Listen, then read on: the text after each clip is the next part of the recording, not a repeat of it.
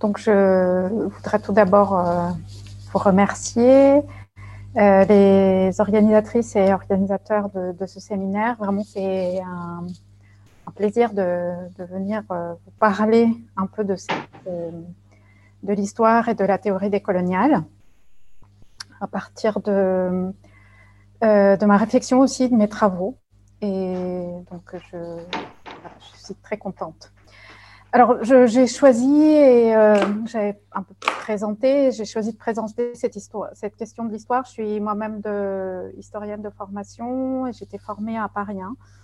Donc, euh, des études, on va dire, un peu classiques, euh, classique de l'histoire. Et depuis, j'ai un, petit cheminement un peu particulier dans la mesure où je n'enseigne pas en fac d'histoire, mais en, en études en, études euh, hispaniques et euh, plus particulièrement donc la civilisation. Donc je suis passée un peu par la civilisation et là on parle plus d'ère euh, culturelle, d'études latino-américaines et tout ça m'a fait aussi.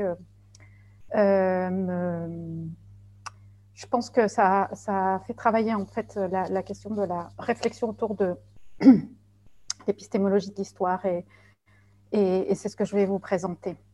Alors, donc, je dirais que D'abord, euh, on a tous, en réalité, nous sommes tous des historiennes et des historiens. En réalité, nous avons une histoire, nous avons une connaissance aussi sur, euh, oui, sur nos histoires. Euh, il n'empêche que nous sommes quand même marqués par une histoire hégémonique. et quand je dis hégémonique, je, parle de celle qui est enseignée dans les écoles, celle qu'on va voir dans les publications des maisons d'édition renommées. Hein, en en vue, celle qui est transmise par les médias et celle qui est aussi enseignée à l'école. Eh bien, cette histoire, euh, qui se veut euh, universelle, eh bien, est écrite depuis un point de vue situé, euh, qui est celui des, des dominants. Et je me terme masculin à dessin, je reviendrai ou on pourra peut-être ensuite discuter.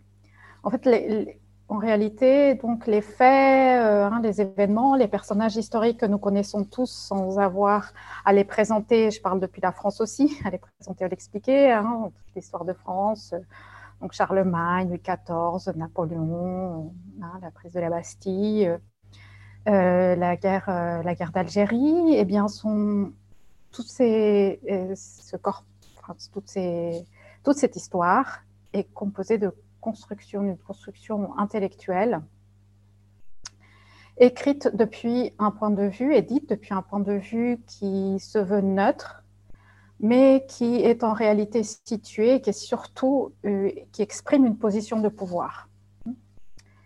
Et euh, en études décoloniales, ce point de vue hein, euh, situé est appelé le locus d'énonciation, c'est-à-dire le lieu d'où l'on parle. Euh, ce lieu d'où l'on parle s'oppose au discours de la modernité qui considère le savoir du, que le savoir du chercheur est justement neutre, désincarné et universel. En études décoloniales et pour les études décoloniales, le lieu d'énonciation donc, se fait toujours depuis une position historique, géopolitique, politique et politique très précise. Donc c'est toujours l'expression de notre situation dans l'échelle du pouvoir. Et, mais alors que l'histoire euh, est partout, on dit d'ailleurs en France euh, que l'histoire est une passion française et que les Français sont passionnés par l'histoire, on s'interroge peu à l'université, me semble-t-il, sur les enjeux de sa fabrication, notamment d'un point de vue décolonial que je vais exprimer, présenter ici. Donc cette conférence euh, ou cette présentation se propose de, montrer ce que le décolonial hein, ou la réflexion sur la colonialité, hein, je reviendrai sur le terme, fait à l'histoire. Je poserai donc la question de ce que signifie faire une histoire euh, décoloniale aujourd'hui et depuis la France. Hein, parce que même si je euh, je suis spécialiste d'études latino-américaines et je suis moi-même latino-américaine, eh bien, je parle aussi dans ce contexte français. Et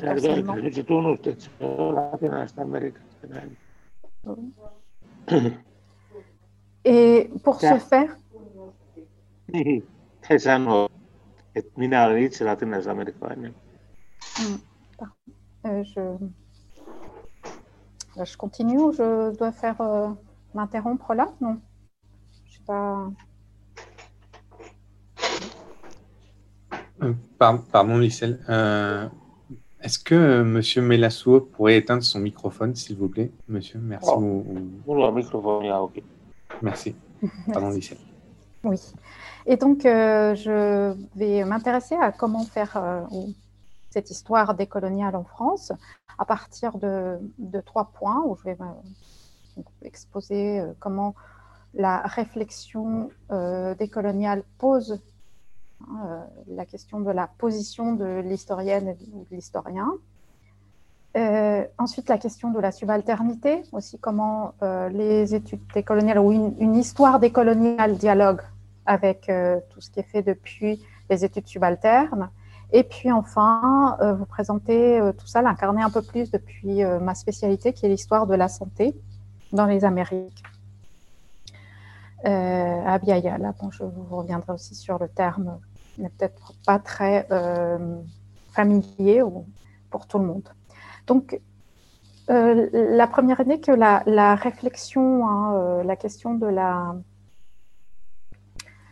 de la colonialité ou la décolonialité est, est une réflexion sur la position de l'historienne et, de, et des, historiens, des historiennes et des historiens.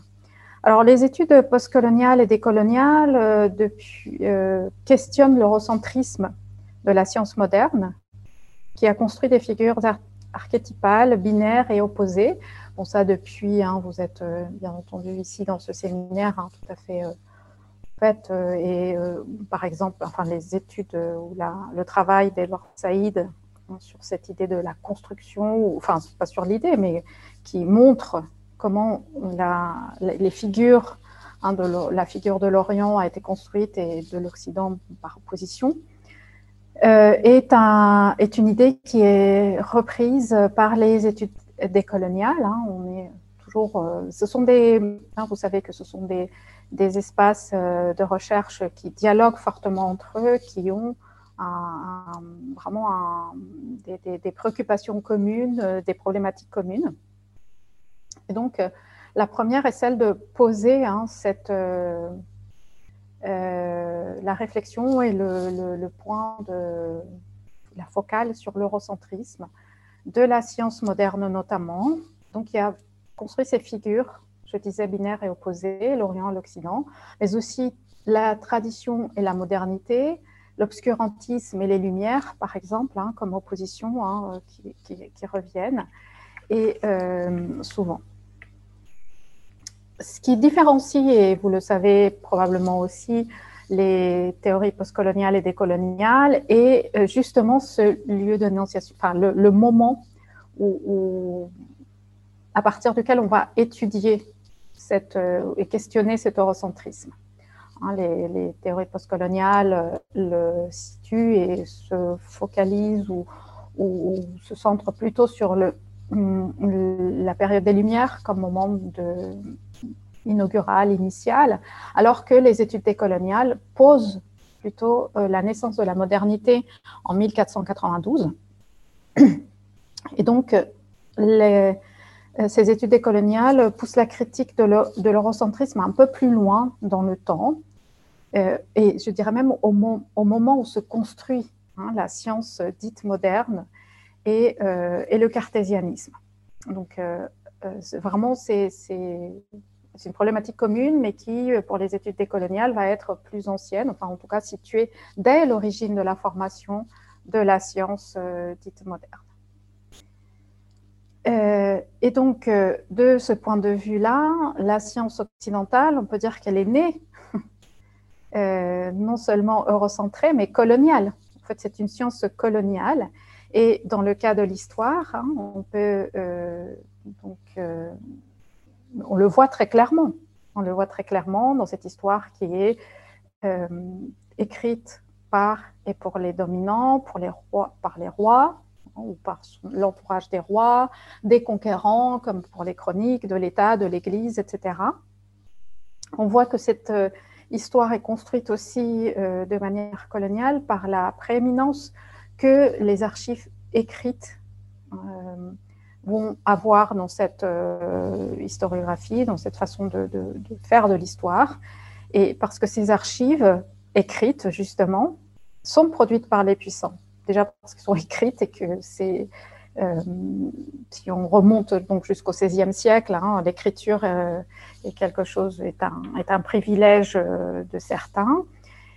Et puis ensuite parce que les documents conservés et toute la politique archivistique est aussi hein, une forme de pouvoir, hein, puisque on va avoir une, politique de conservation plutôt de tout ce qui concerne les documents administratifs, euh, laïques ou ecclésiastiques, qui, euh, qui appartiennent à ces, à ces, espaces de pouvoir et qui servent toujours aujourd'hui de base au travail des historiens et des historiennes. Hein. Ce sont des fonds d'archives qu'on a souvent à dépouiller obligatoirement, enfin souvent passer par le dépouillement des archives, et ce sont surtout ces archives donc écrites.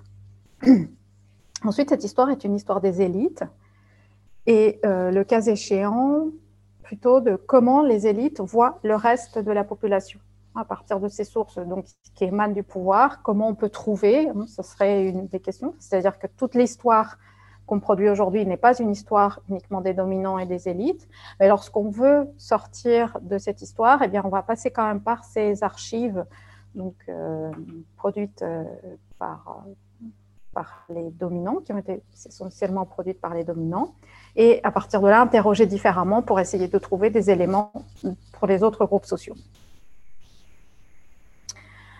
D'autre part, donc, cette histoire euh, va, et par conséquent, je dirais, avoir euh, une, euh, produire une invisibilisation volontaire ou involontaire des territoires dominés que ce soit euh, donc cette histoire des corps, des personnes, de la terre, des cultures, entre autres.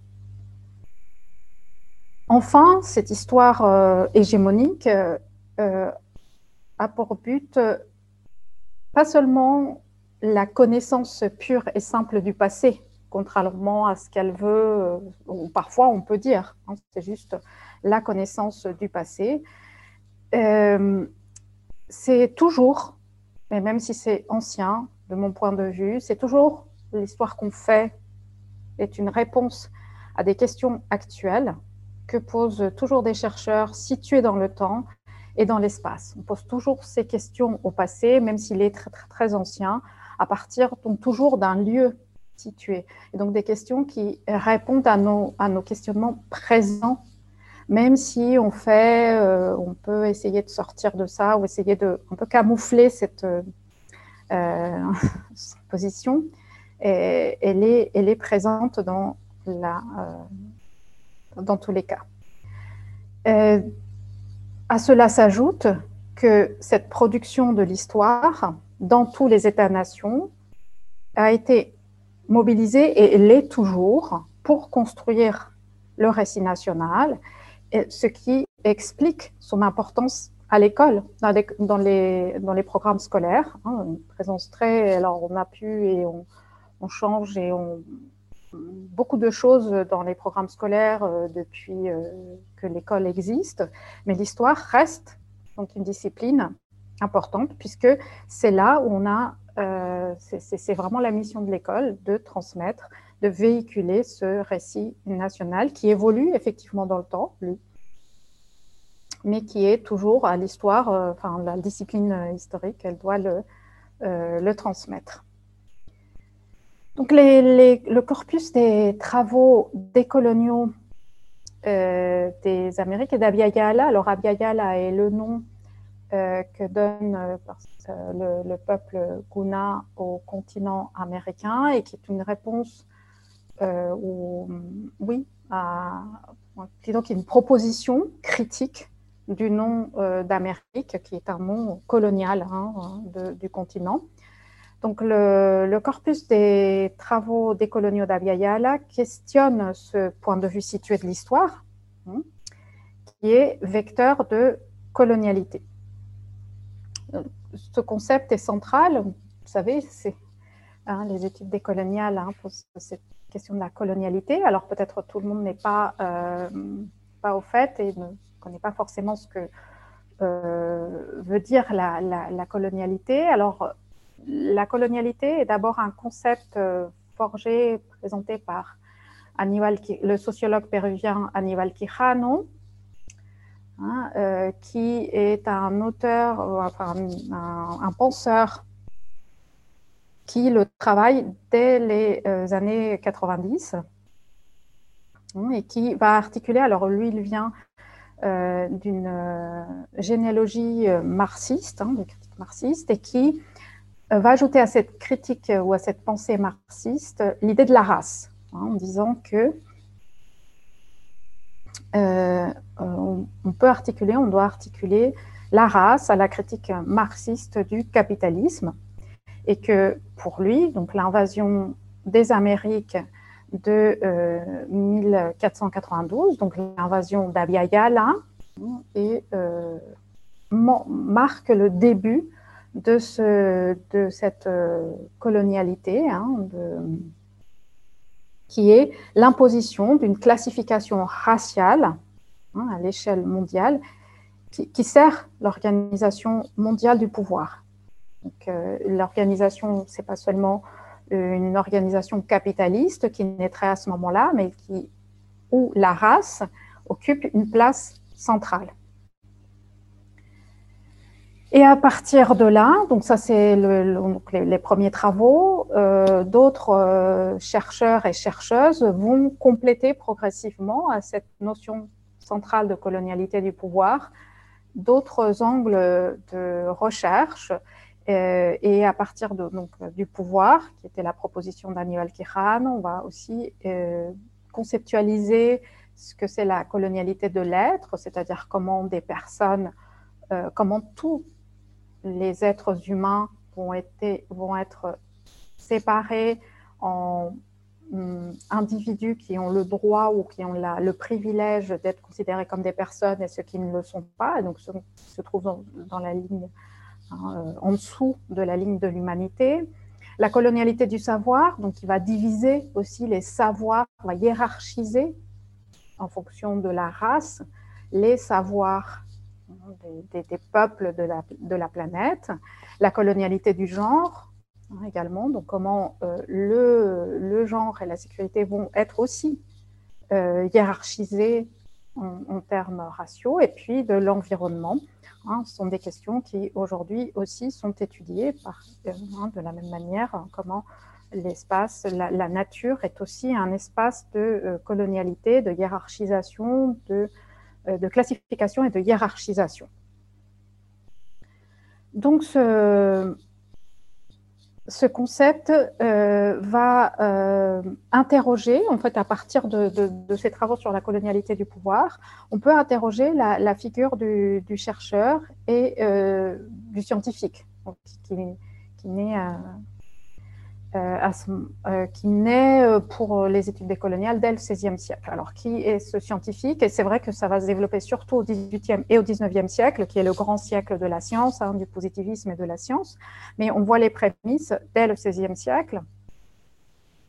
Et le chercheur, bon, c'est un homme, un homme de savoir, objectif, impartial, au-dessus de son objet d'étude, qu'il analyse comme on regarderait Hein, une cellule euh, à l'aide du microscope. Et d'ailleurs, les sciences euh, hein, dites euh, dures et, les mathématiques sont, et, les, sciences hein, de la nature vont être les modèles justement de construction de, des sciences humaines et sociales.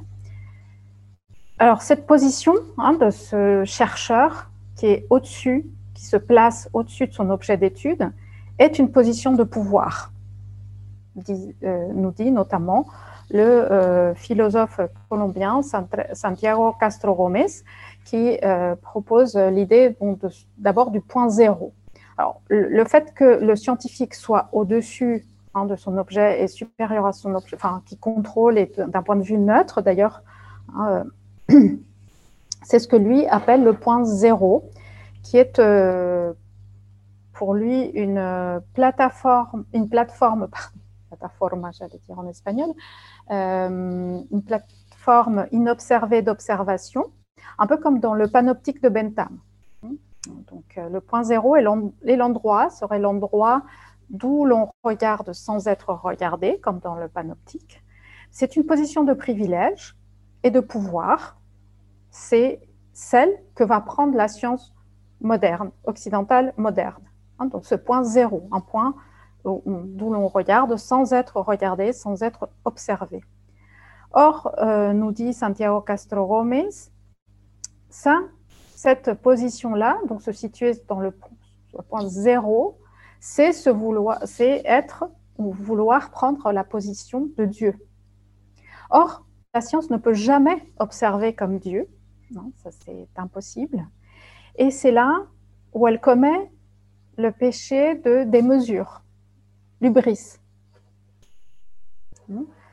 Quand les mortels veulent être comme les dieux, mais sans la capacité ni les moyens de l'être, eh bien, ils tombent dans ce péché d'Ibris. Et c'est bien le problème de cette science occidentale et surtout donc de la position de l'historien et des, historiennes hein, qui aujourd'hui se veulent être hein, euh, dans, cette euh, plateforme inobservée d'observation et qui est impossible à tenir. Euh, donc les historiens, les historiennes ensuite, en partant des sources écrites pour la plupart, devraient rendre ou voudraient rendre un savoir neutre et objectif sur le passé. Ils pensent que le fait d'avoir la distance du temps, eh bien, ça peut leur permettre justement de sortir et d'être dans cette position de point zéro, du, point zéro dont parle Santiago Castro Gomez.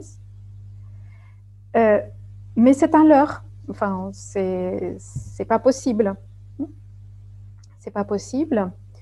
Euh, et donc la réflexion sur la colonialité oblige en premier lieu, je dirais, à l'histoire à revoir, invite à revoir la position de l'historien et de l'historienne que je suis, par exemple la posture euh, ou la, perspective décoloniale consiste en fait à, sortir de là. Comment on peut sortir de, cette impasse qu'est le, l'ibris du point zéro Eh bien, de reconnaître, d'assumer son lieu d'énonciation comme un biais de recherche, pas pour invalider cette recherche, pas pour la rendre nulle, mais pour la mettre au même rang que d'autres formes de production du savoir. Hein, parce que ce que dit aussi la science moderne à travers sa position au point zéro, c'est qu'elle seule peut regarder sans être observée. C'est-à-dire que tous les autres points de vue sont des points de vue inférieurs et nuls et non avenus, je dirais presque, parce qu'ils n'ont pas euh, la, reconnaissance, la, la, position, cette position de pouvoir. Donc, dans une perspective décoloniale, il faut reconnaître cet espace comme un espace de privilège, hein, qui est un privilège épistémique, et euh, sortir de, cette idée que c'est le seul savoir légitime et valable.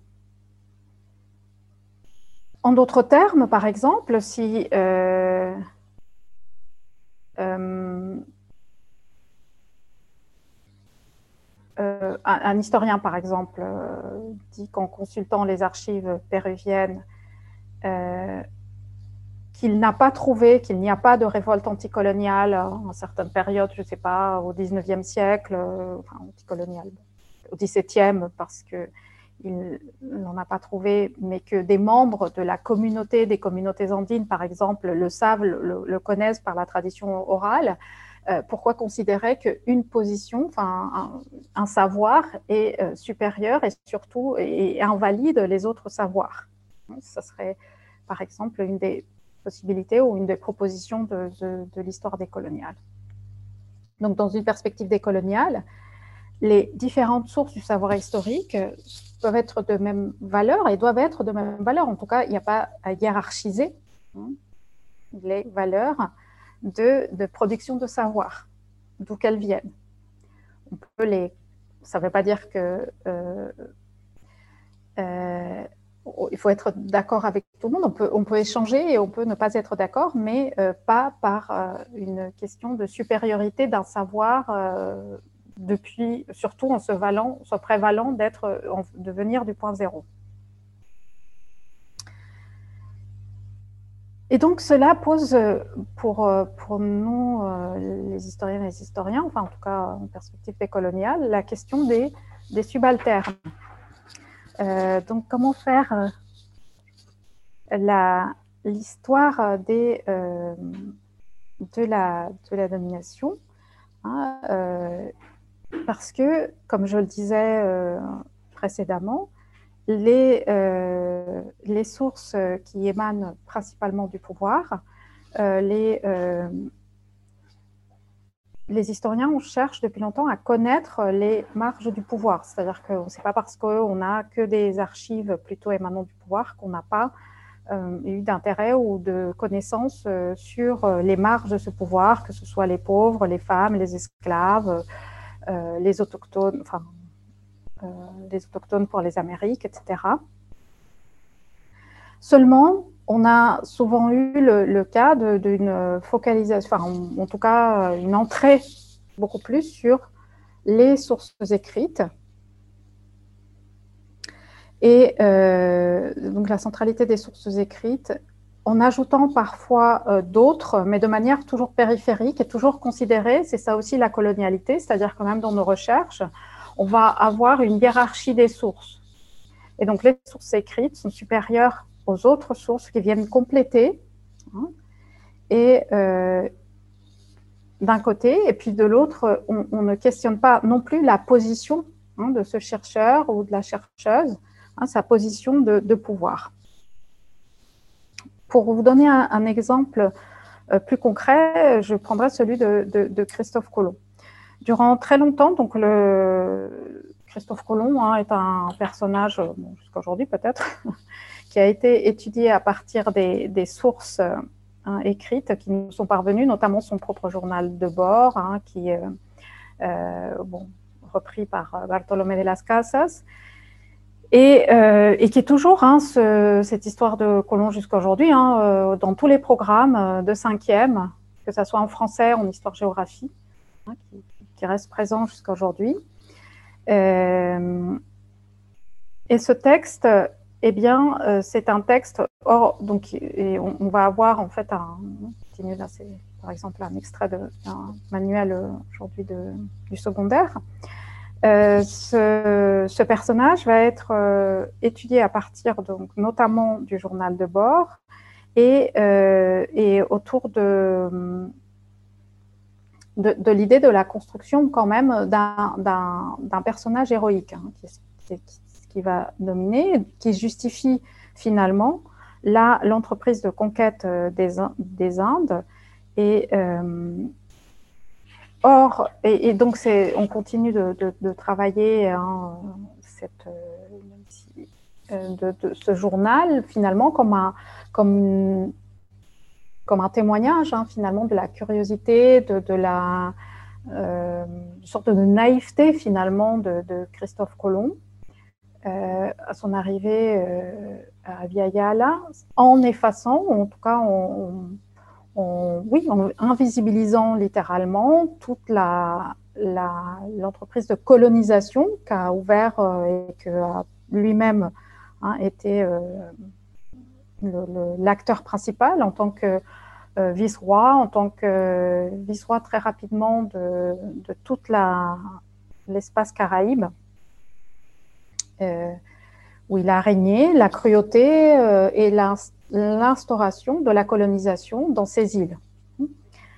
cette représentation donc de, de, de Christophe Colomb jusqu'à aujourd'hui bah, est une négation finalement du génocide duquel on ne parle pas du tout, hein, des autochtones euh, des Amériques, qui, euh, je le rappelle, euh, concernaient 80 à 90% de la population d'Aliagala. Et d'autre part aussi, ni l'épistémicide qu'il a aussi hein, commencé à, l'a imposé un peu partout, c'est-à-dire hein, la destruction de toutes les cultures, les savoirs hein, des, des, peuples autochtones.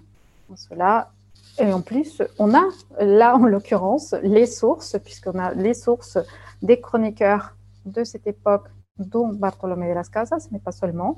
Et pourtant, on continue avec une représentation qui reste euh, marquée peut-être plus tellement euh, comme un héros, mais au moins comme un homme bienveillant et euh, justement lié à cette histoire de découverte qui n'en fut pas une en réalité. Et tout cela donc fait fi complètement de ce qu'on sait historiquement sur les Amériques de cette époque, sur la cruauté, sur les sévices. Et même si euh, on va, euh, et on me dira, juste titre, que certains historiens, certains chercheurs ont tenté de euh, voir la vision des vaincus de cette époque, hein, eh bien, oui, en effet, on a essayé de le faire, mais d'un point de vue, encore une fois, euh, eurocentré. Hein, on, peut le voir, par exemple, dans, le cas de Todorov, par exemple, qui parle de conquête en effet de l'Amérique, mais où l'autre reste l'Indien, hein, qui continue à appeler ainsi, sans questionner d'ailleurs ce qualificatif, qui est aujourd'hui, et qui est un, terme colonial, et euh, où d'ailleurs aujourd'hui, elle est complètement hein, euh, remise en cause. Et c'est une des revendications des peuples originaires des Amériques, tout comme la question du nom hein, du continent. Donc alors, comment fait-on l'histoire des subalternes dans ces conditions et en venant donc de l'histoire euh, et dans une perspective décoloniale Là encore, les études décoloniales dialoguent avec d'autres courants euh, intellectuels et en l'occurrence les études subalternes dans le sous-continent indien depuis euh, les années 80, euh, un groupe de chercheurs, de chercheurs et de chercheuses, en majorité d'ailleurs des historiens, hein, comme Majid Goua, euh, vous savez, les Patra Chatterjee ou Dipesh Chakrabarti, eh bien, propose d'appréhender différemment ce qu'ils appellent euh, les subalternes. Les subalternes, euh, non pas seulement comme des dominés, mais comme des euh, groupes qui ont une capacité d'action, hein, comme le dit Spivak. Alors, les groupes sociaux de la subalternité sont constitués donc de personnes dont la voix et les actions ont été infériorisées et, et minorées au point d'être finalement devenue inopérante, complètement inopérante. Les études subalternes proposent de leur, ou les, chercheurs hein, de la subalternité proposent de leur rendre leur place dans l'histoire, non pas en les considérant donc comme des victimes ou des agents passifs, comme on a tendance à le faire l'histoire hégémonique, mais en les voyant comme des actrices et des acteurs à part entière. Et donc, ils proposent pour ce faire euh, euh, propose de utiliser toujours les sources disponibles. Alors, leur, leur point de vue est de prendre les sources euh, qui sont disponibles et qui émanent en, très souvent donc, de l'administration coloniale, en essayant de changer, donc de les relire au prisme de cette, de cette focale, à partir donc de cette euh, interrogation, donc de chercher euh, le subalterne dans, ses archives. Goua euh, souligne la nécessité pour l'historien donc de développer une stratégie consciente pour lire les archives, consciente non simplement et pas simplement plutôt du biais des élites, mais aussi des propriétés textuelles de ces documents, afin d'en venir aux différentes façons par lesquelles les modes de pensée de l'élite représentaient la figure des subalternes et de leurs pratiques. Sans ce dispositif de lecture, hein, donc sans cette euh, hein, façon de lire les, sources, les historiens euh, reproduiraient la même logique de représentation que celle que les élites utilisaient pour dominer les subalternes. Hein, ce changement, déjà, est, très important. Ces chercheurs s'intéressent surtout aux rapports coloniaux de pouvoir, euh, donc ils étudient à travers les sources de cette administration coloniale. L'histoire, une histoire décoloniale, donc prendrait cette, euh, hein, considère et prend toutes ces, formes, la notion par exemple de subalternité, et euh, irait euh, au-delà, je pense, enfin je, dirais que la, contribution est de, de, mettre en cause justement ce statut de l'archive, sortir un peu plus des archives écrites, qu'il faut bien sûr lire hein, ainsi. Euh, et questionner finalement ce que c'est que de faire cette histoire pour en finir avec euh, la hiérarchisation des sources. Hein.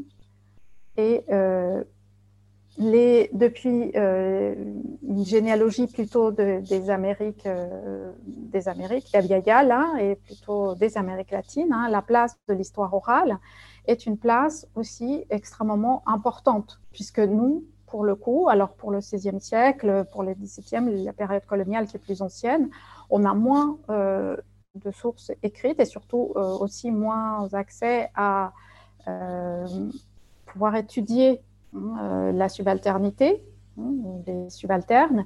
Et donc la, place de, l'histoire orale, en plus avec des peuples autochtones qui se maintiennent, alors beaucoup sont disparus et beaucoup perdent Hein, euh, de, euh, de, l'espace, mais euh, on, va, on peut mobiliser, on va mobiliser davantage cette histoire orale. Et aussi, d'autre part, l'histoire orale, mais aussi ce qu'on appelle les, savoirs expérientiels, c'est-à-dire que comment l'expérience peut aussi être une source de savoir. Euh, en l'occurrence, hein, euh, dans, ma, spécialité de recherche, dans l'histoire euh, de la maternité, hein, de dire par exemple que le fait d'avoir une expérience hein, pour, les femmes, pour certaines femmes, de l'accouchement, d'un, deux, trois accouchements, par plus, est-ce que ça ne donne pas aussi un savoir sur la grossesse et la périnatalité que n'aura pas non seulement l'obstétricien, mais euh, non seulement même un obstétricien, mais a fortiori un, historien homme? Alors, cela ne veut pas dire en aucun cas qu'un homme ne peut pas étudier hein, et faire de l'histoire, par exemple, de la maternité, mais que d'un point de vue décolonial, on ne peut pas sous-estimer non plus hein, et mépriser le savoir des personnes euh, concernées et euh, des personnes justement qui ont ce savoir d'expérience euh, de, l'accouchement, par exemple, pour donner un exemple. L'histoire des coloniales, ensuite, fait aussi un, questionnement sur le temps, ou pose la question du temps, de la chronologie, de la périodisation.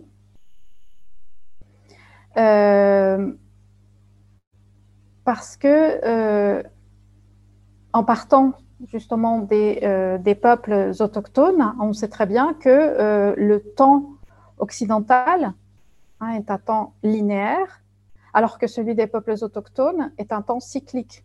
Alors pourquoi c'est euh, le temps, pourquoi l'histoire devrait voir uniquement une histoire linéaire, qui est une histoire d'ailleurs créée et développée notamment au XIXe euh, siècle, positiviste, Hein, qui est non seulement linéaire, mais euh, avec euh, autour aussi organisé malgré tout avec l'idée de euh, progrès, opposant la question du progrès. Hein. on parle souvent en histoire des avancées, des reculs, comme enfin, cette linéarité quand même, avec cette base forgée par le, le positivisme. Et donc la question, une question que pose euh, une histoire décoloniale serait justement d'interroger ces, formes de compréhension, d'appréhension du temps. La chercheuse euh, euh, Silvia Rivera Cosican, qui, est chercheuse bolivienne, Aymara, d'origine Aymara, hein, elle, dans, son, dans ses travaux, et notamment autour de la notion de, de de cet espace un peu, euh, intermédiaire euh, et on va dire pour nous et rapidement parce que j'ai pas le temps de développer de métissage. Comment euh, elle, pose aussi la, question de que, ce métissage aussi doit prendre en compte la, la notion du temps. Et par exemple, pour elle, dans la culture Aymara, hein, le passé, qui se dit Naira, est ce qui oriente la vie du présent. Et par exemple, dans la culture Aymara, le passé est devant. C'est ça ce qu'on, c'est le passé qui, guide. Et c'est pour ça qu'elle propose que le passé puisse être pensé comme un futur. Et euh, pour elle, ce n'est pas le passé qui, enfin pour elle, pour les Aymara, hein, ce n'est pas le passé qui est un fardeau, c'est plutôt le futur. Et donc bon, il y a des questionnements hein, qu'on peut, sur lesquels on peut réfléchir autour du temps. Euh, d'autre part, euh, la, hum, pensée décoloniale hein, interroge euh, la notion occidentale ou la, perspective occidentale qui cherche toujours à catégoriser, à, hiérarchiser, ce qui est caractéristique justement de la colonialité, c'est que toujours elle classe et elle hiérarchise. C'est le cas pour les régions et les périodes historiques un exemple, c'est le prestige qu'a toujours aujourd'hui hein, l'étude de l'histoire ancienne et euh, la méfiance, voire le mépris du très contemporain. Même si l'histoire du temps présent se développe, s'est développée beaucoup, justement parce qu'il y a eu un vrai appétit aussi de, d'étudier cette histoire. Eh bien, ça reste quand même plus prestigieux d'étudier euh, hein, l'Antiquité que le temps présent, d'étudier la Grèce mycénienne plutôt que la civilisation Timou. Et donc, euh, une histoire décoloniale questionnerait aussi ces catégories de pouvoir et euh, des, études. D'ailleurs, même jusqu'à poser la question hein, pourquoi parler de préhistoire? Hein, Si on regarde bien la préhistoire hein, par rapport à l'histoire, enfin, ça aussi, ça nous dit Hein, l'histoire commence à partir de la naissance de l'écriture. Quelle écriture? L'écriture, euh, la nôtre, donc euh, occidentale.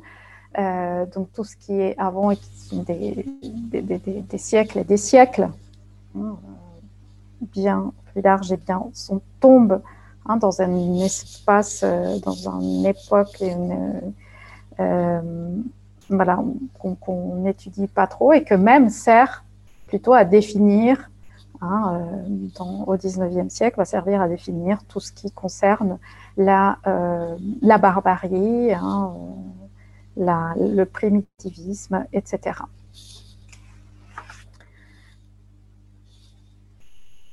Alors donc, je, l'histoire décoloniale, une histoire décoloniale pose toutes ces questions et cherche donc à déconstruire. Et je, euh, maintenant, je le verrai autour de, la question de, la médecine, hein, de la santé, notamment, qui est ma spécialité, je vous disais.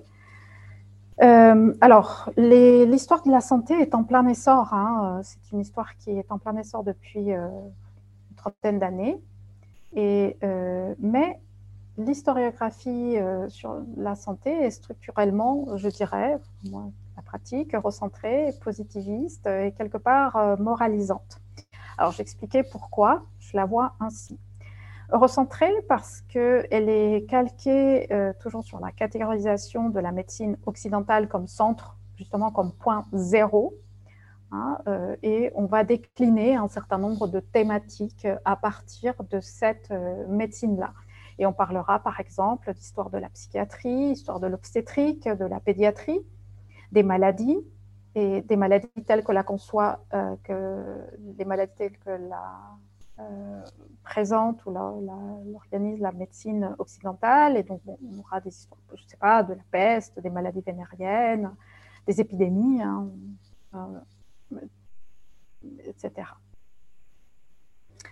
Elle est aussi positiviste, ou elle reste positiviste, je dirais, parce qu'elle a toujours la notion de progrès euh, en son sein. En fait, elle intègre toujours la notion, de progrès. Le progrès, euh, plus que dans d'autres euh, espaces de recherche, euh, la médecine est une histoire du progrès. Hein, et du progrès occidental, celui d'ailleurs de la lutte ou de la victoire de la civilisation sur la barbarie. La médecine progresse, se perfectionne, devient plus efficace, elle est toujours plus performante. Et toutes les autres sont nulles et non avenues. Euh, toutes les autres formes de, euh, soins, de, soins sont, euh, sont inférieures.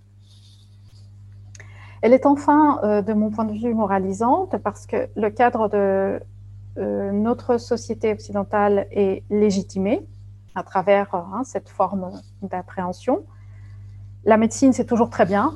Je ne connais pas de, beaucoup d'histoires de, la médecine qui la critiquent. Hein. Euh, même si des dérives, on peut voir euh, dans les travaux euh, des dérives commises dans son histoire. Hein. bon, il y a eu des excès, etc. mais la vaccination, par exemple, hein, je pense à la vaccination, les campagnes de vaccination, elles ont pu être autoritaires, mais la vaccination, c'est très bien. Même si cela s'est fait sur l'expérimentation des corps et notamment racisés et colonisés. Les électrochocs, euh, enfin, c'était pas bien, c'est mais cela ne remet pas en cause du tout la psychiatrie qui est fondée sur des préjugés coloniaux hein, très importants. La conséquence de tout cela est que euh, on est dans une euh, histoire qui survalorise les exploits techniques, qui sont masculins, pratiquement tous les cas, et qui calque euh, notre vision actuelle de la société. Bon, c'est un peu logique, hein, la chirurgie, la biochimie, les campagnes. Hein, on va se centrer donc sur ces exploits hein, qui sont techniques et importants. c'est un champ de recherche porteur et euh, à l'inverse, on va euh, se trouver sur une euh, margination, voire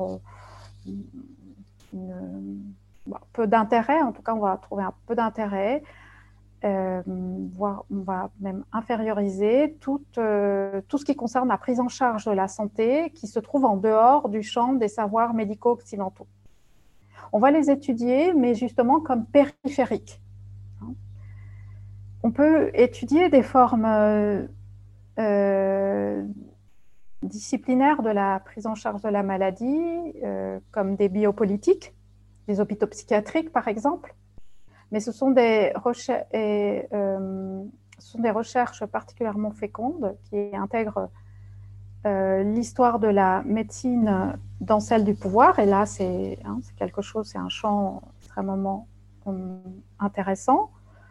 Cependant, personne ou presque ne s'intéresse aux autres formes de prise en charge de la santé. Euh, si ce n'est toujours, on est quand même euh, toujours dans un peu l'idée d'une perspective un peu folklorique, hein, euh, et qu'on laisse souvent d'ailleurs du côté de l'ethnologie ou de, l'ethnohistoire j'en voudrais, je présenterai donc un exemple d'un travail très, très intéressant, hein, celui de Samir Omedienne sur la colonisation des plantes du Nouveau Monde. Alors, c'est euh, cette histoire euh, des plantes médicinales. Alors, euh, elle est, elle est centrée toujours sur le point de vue des colonisateurs et de leur appropriation des plantes, donc en fonction de leur cosmovision, la cosmovision des colonisateurs. En revanche, on ne trouve pas, enfin, point d'ailleurs dans cette étude, celle, euh, la perspective des colonisés.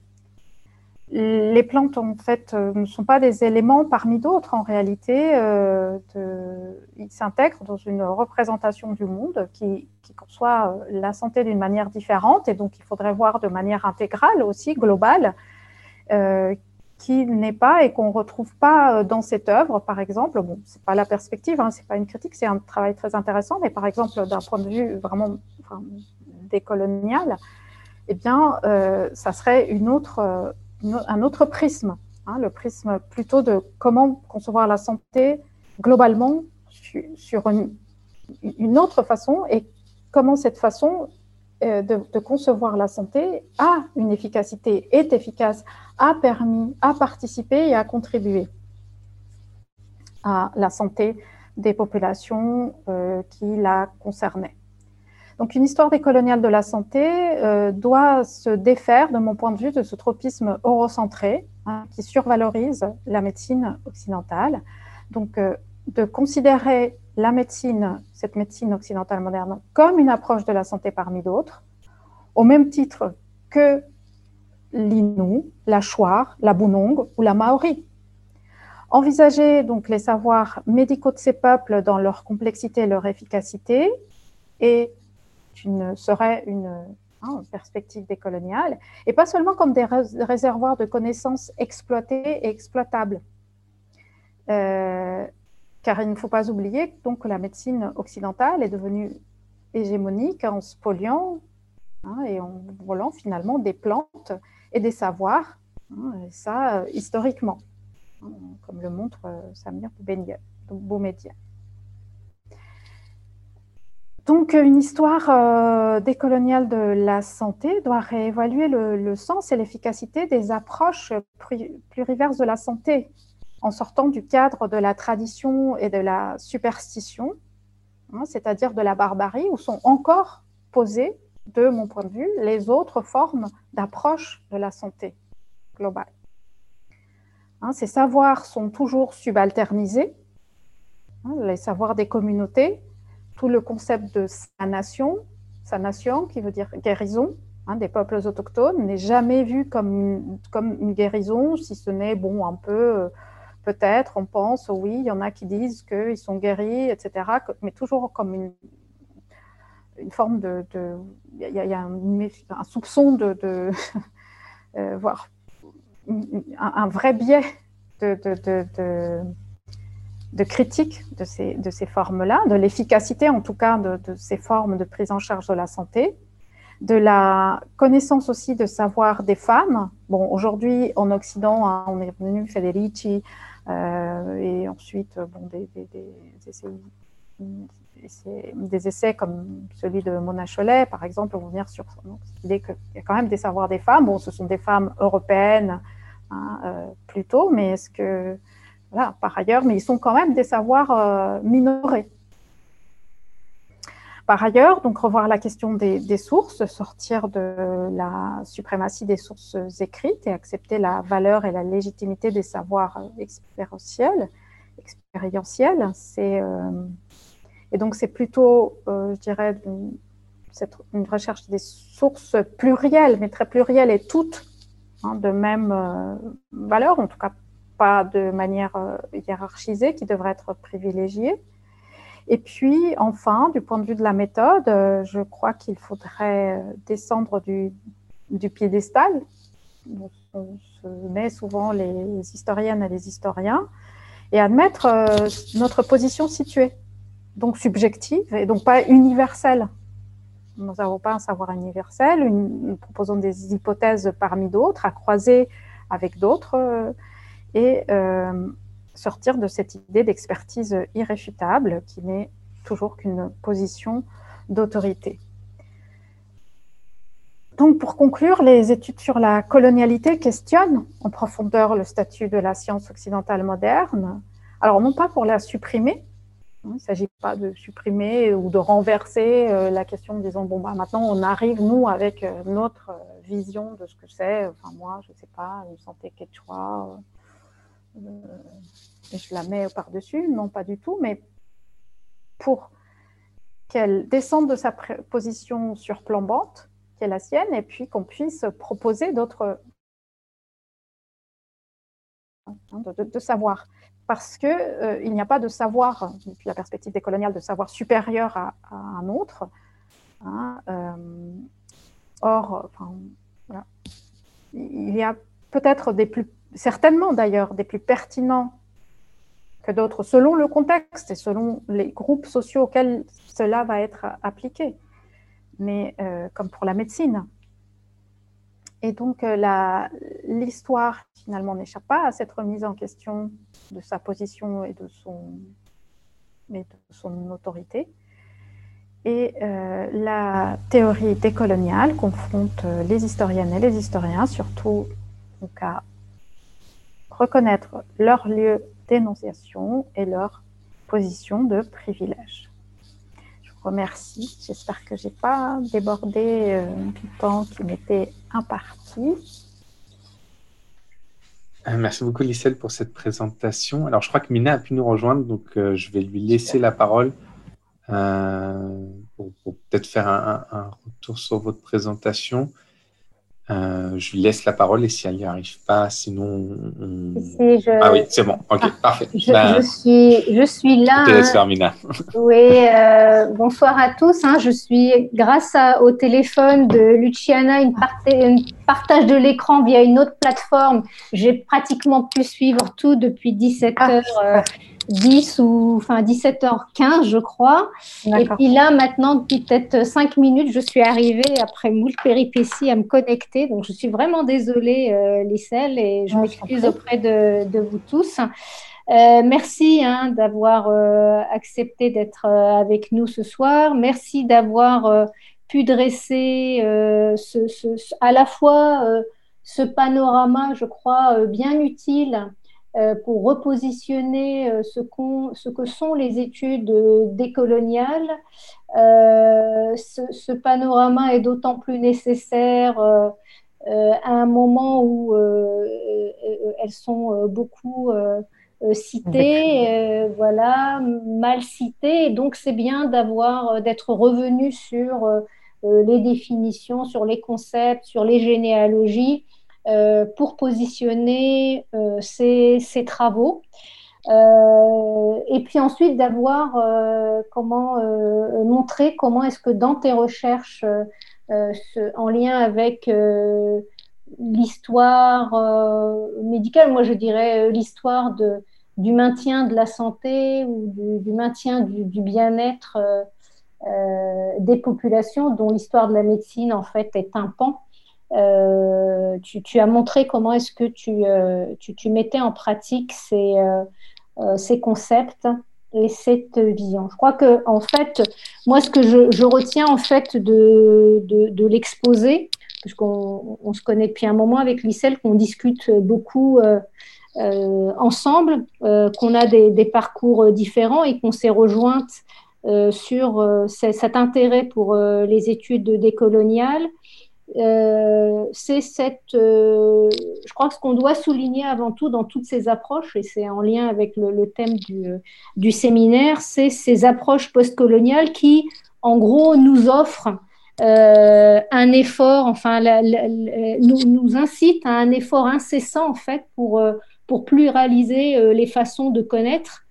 et la construction des grands récits collectifs, par exemple dans le domaine de l'histoire, euh, moi, je crois que en fait, ça incite en fait à, à, à, nous consacrer et à consacrer des efforts en fait incessants pour pluraliser les récits, les imaginaires et les façons de, euh, de connaître. Moi, je citerai une autre, une autre chercheuse là qui, pour le coup, ne s'inscrit euh, ni dans les ni dans les subalternes, ni dans les postes coloniales, ni dans les études décoloniales, mais qui fait peut-être des approches postcoloniales sans les citer, qui vient plutôt des études sociales, des sciences et de la technique, qui est Sheila euh, Jassanov, euh, et qui travaille sur les liens entre politique et science, et qui dit qu'en gros, euh, que c'est essentiel en fait d'avoir cette démarche, hein, surtout dans un monde qui est marqué par une forte dynamique de standardisation liée aux sciences et aux techniques, et que le pluralisme est vraiment essentiel d'un point de vue épistémique et normatif et que ce, pluralisme est, euh, est, essentiel pour, euh, car en fait, penser autrement permet d'imaginer euh, les futurs et d'enrichir le monde commun par des alternatives aux solutions dominantes. Et, et ce que c'est ce que je retiendrai en fait de, euh, de, de, ce qu'on euh, de, de l'exposé en fait que, tu viens de, euh, de, faire. Alors avant de, donner la parole peut-être à la salle, je, voudrais juste en fait poser une, une question à Lissel pour ouvrir le débat. Tu as cité les subaltern studies pour montrer leurs apports et montrer comment est-ce que les études décoloniales se démarquent notamment par le fait que au-delà de, l'archive, les, les, études décoloniales en fait appellent à, d'autres types de sources. Euh, dont, euh, euh, le fait de donner la voix directement aux populations subalternisées. Je dirais du coup que, que, cet effort-là, au-delà des études décoloniales, mais c'est peut-être moins connu et bon, on ne peut pas tout, tout, tout, connaître, je crois que les, historiens africains euh, avait déjà depuis les années 70 et notamment euh, euh, ont produit la grande histoire du l'UNESCO qui contient plus de sept tomes et qui ont montré l'importance de, de l'oralité dans la construction historique. Et je crois que c'est quelque chose qui n'est pas passé inaperçu, parce qu'un institut comme l'Institut de l'histoire du, du, du, temps présent a été énormément influencé en fait par euh, la, la, statue, enfin le, par euh, le fait de donner un statut en fait euh, au témoignage. Alors c'est vrai que dans, dans l'histoire qui est proposée, le statut qui est donné à l'oralité, c'est plus en termes de témoignage. Alors peut-être que la différence, c'est que dans les études décoloniales, on donne un statut et notamment ce dont euh, euh, parle par, euh, par, exemple Arturo Escobar dans, son dernier chapitre là, sur, qui, qui, a été publié dans l'écologie politique depuis l'Amérique latine en 2018, c'est de, de, dire qu'après tout, il faut donner aussi un statut à ces intellectuels indigènes ou autochtones et non pas les considérer comme de simples témoins. Alors c'est vrai que dans euh, l'histoire, générale de l'Afrique, euh, des historiens comme Joseph Kisserbo euh, ne, ne, mentionnent pas en fait le statut de la personne qui porterait en fait ces témoignages. Bon, ce sont des travaux qui ont été faits dans les années 70, mais je crois qu'on doit enfin, retenir en fait la, participation en fait de ces historiens dans la remise en cause en fait de la méthodologie euh, historique euh, telle qu'elle s'est euh, développée depuis la fin du 19e siècle en Europe. voilà.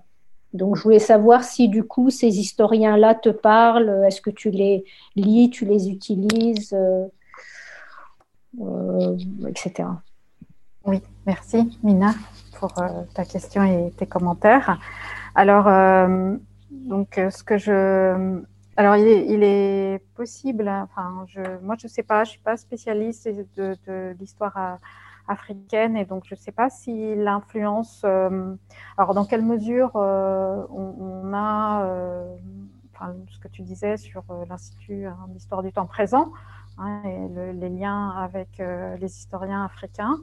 en revanche, pour nous, enfin moi c'était, je parle depuis une perspective d'Abiayal, de, donc de partir aussi de, des recherches sur notre histoire coloniale euh, qui débute euh, à la fin du XVe siècle. Et euh, dans cette perspective-là,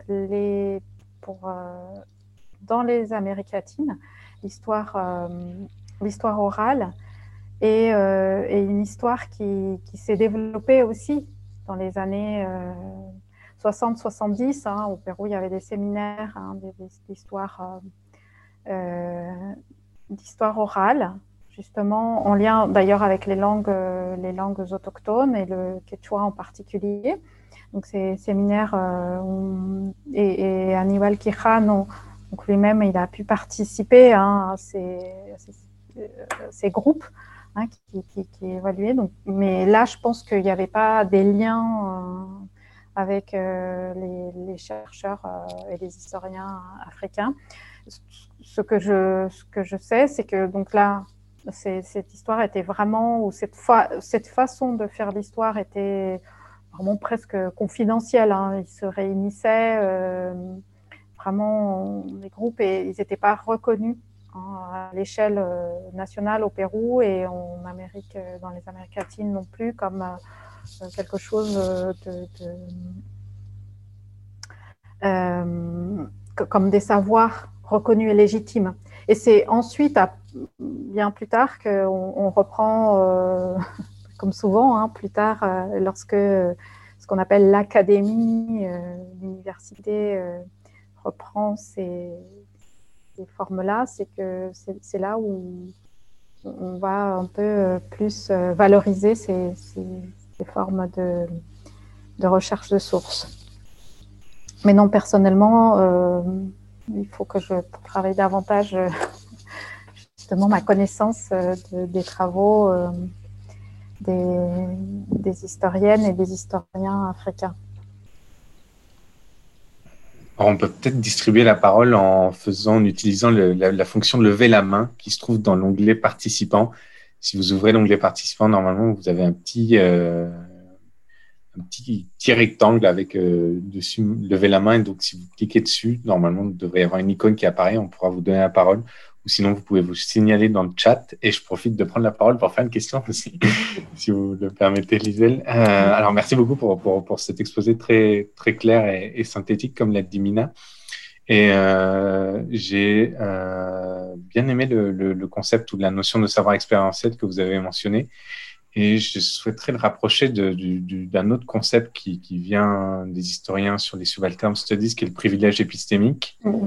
À partir duquel, en fait, il y aurait l'idée que euh, les personnes qu'on étudie auraient, en fait, accès à des connaissances euh, plus approfondies que le chercheur ou la chercheuse, puisqu'ils font l'expérience, en fait, de l'objet étudié.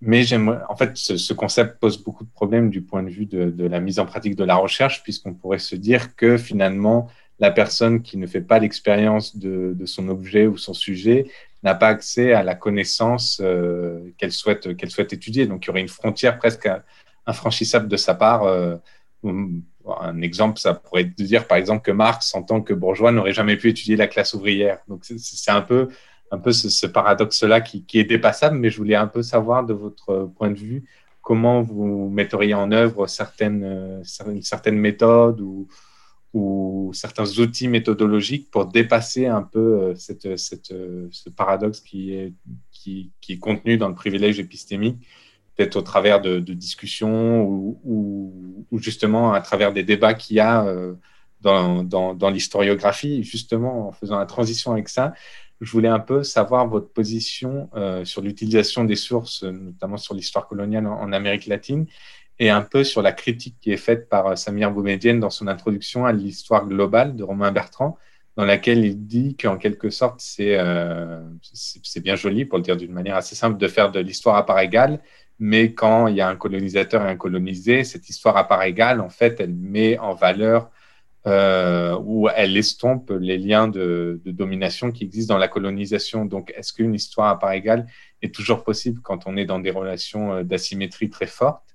Et justement, quand ces relations euh, d'asymétrie très fortes sont, sont, présentes et qu'on n'a que des sources de la part du colonisateur, comment essayer d'arriver à atteindre le point de vue du colonisé et, euh, et c'est un peu euh, les limites que je trouve dans le, le, livre assez connu de Nathan Vachel sur la vision des vaincus, sur, euh, sur l'histoire des, des, peuples autochtones au Pérou, où en fait il s'appuie sur des sources euh, coloniales qui, qui donnent une vision des, des vaincus ou des, des, peuples autochtones, mais finalement sa vision, euh, où, sur, où il fait aussi une étude anthropologique, ethnologique des, des danses contemporaines des peuples autochtones au Pérou et en Bolivie, mais euh, sa vision quand même est très tributaire de, des sources coloniales je voulais avoir un peu votre point de vue sur, toutes ces réflexions historiographiques. Merci. Merci à vous, Pablo, pour vos questions. Euh, alors, euh, c'est extrêmement intéressant. Alors, j'ai dit un peu d'abord pour la, la, question des frontières de l'expérience et les limites de l'expérience. Euh, penser l'expérience ou les savoirs expérientiels, ça ne veut pas dire justement invalider, c'est bien, euh, je pense qu'il faut encore le, souligner. Ça ne veut pas dire qu'on ne puisse pas faire un autre type d'histoire. Je pense que la sortie, elle n'est pas par euh, comment on fait pour euh, mieux appréhender à partir de l'expérience. Est-ce que seule l'expérience vaut savoir? La question est plutôt de sortir, enfin pour moi, de mon point de vue, est de sortir de l'idée euh, qu'on va qu'un seul savoir est possible. C'est-à-dire que la question est plutôt de se dire, euh, il n'y a pas de savoir universel. Et donc un savoir qui vient, qui provient de l'expérience, est un savoir situé, situé depuis cette expérience-là. Ce qui ne veut pas dire que quelqu'un qui n'a pas cette expérience ne peut pas avoir un autre savoir à lui et à elle de le développer. C'est-à-dire que je, reviens à mon, exemple de l'histoire euh, de l'accouchement de la maternité. Euh, euh, j'ai accouché, personnellement, j'ai cette expérience de l'accouchement. Ça me donne une connaissance sur un certain nombre de, choses, de, une appréhension de, cette réalité qui peut me rapprocher, d'ailleurs, et qui rapprocher d'une femme du XVIIIe siècle. Disons que bon, les contractions, je les ai vécues, donc je peux imaginer, hein, si je lis contractions dans un manuel du XVIIIe, que, que je, ça, évoque quelque chose pour moi. Ça ne veut pas dire que un historien aujourd'hui, et même, enfin, ne peut pas lire ces mêmes sources ou, d'autres euh, depuis sa, sa, position. Moi, ce que je pense que c'est pas c'est pas une sortie facile, mais c'est de dire d'abord d'où j'étudie cette question et pourquoi je l'étudie et qu'est-ce que je vais euh, euh, proposer parmi d'autres propositions. Hein, donc pour moi, la frontière de l'expérience, elle est juste. Euh, alors, je sais, pardon, mais la, critique aussi de, l'expérience et je, la sens aussi comme une difficulté à, est-ce que je conçois, à, à, questionner notre position de pouvoir. je veux dire, on peut aussi la, voir comme ça, se dire, euh, bon, euh, euh, est-ce qu'il y a des outils méthodologiques? Bah, la, méthode, c'est peut-être de, de considérer que aussi l'humilité de se dire qu'on n'aura pas accès à la vérité à la vérité. Enfin, on n'aura pas accès euh, au, savoir euh, entier et, entier sur un événement. On va proposer une lecture.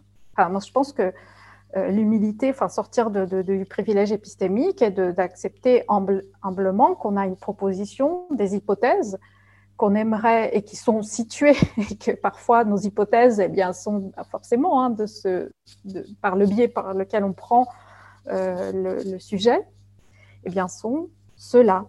Une proposition intellectuelle qui, qui, qui, s'appuie bien évidemment sur un certain nombre de sources, d'objets, de pensées, d'expériences, mais qui est une proposition donc parmi d'autres. Je dirais que là, la méthodologie est plutôt celle de, je dirais, de l'humilité euh, pour rompre avec ce privilège. En fait, le privilège peut-être peut nous induire toujours à, vouloir absolument proposer. Alors, on est en même temps dans l'académie, donc elle nous, elle nous demande aussi de faire ça. Elle nous demande de, proposer quelque chose complètement étayé, universel,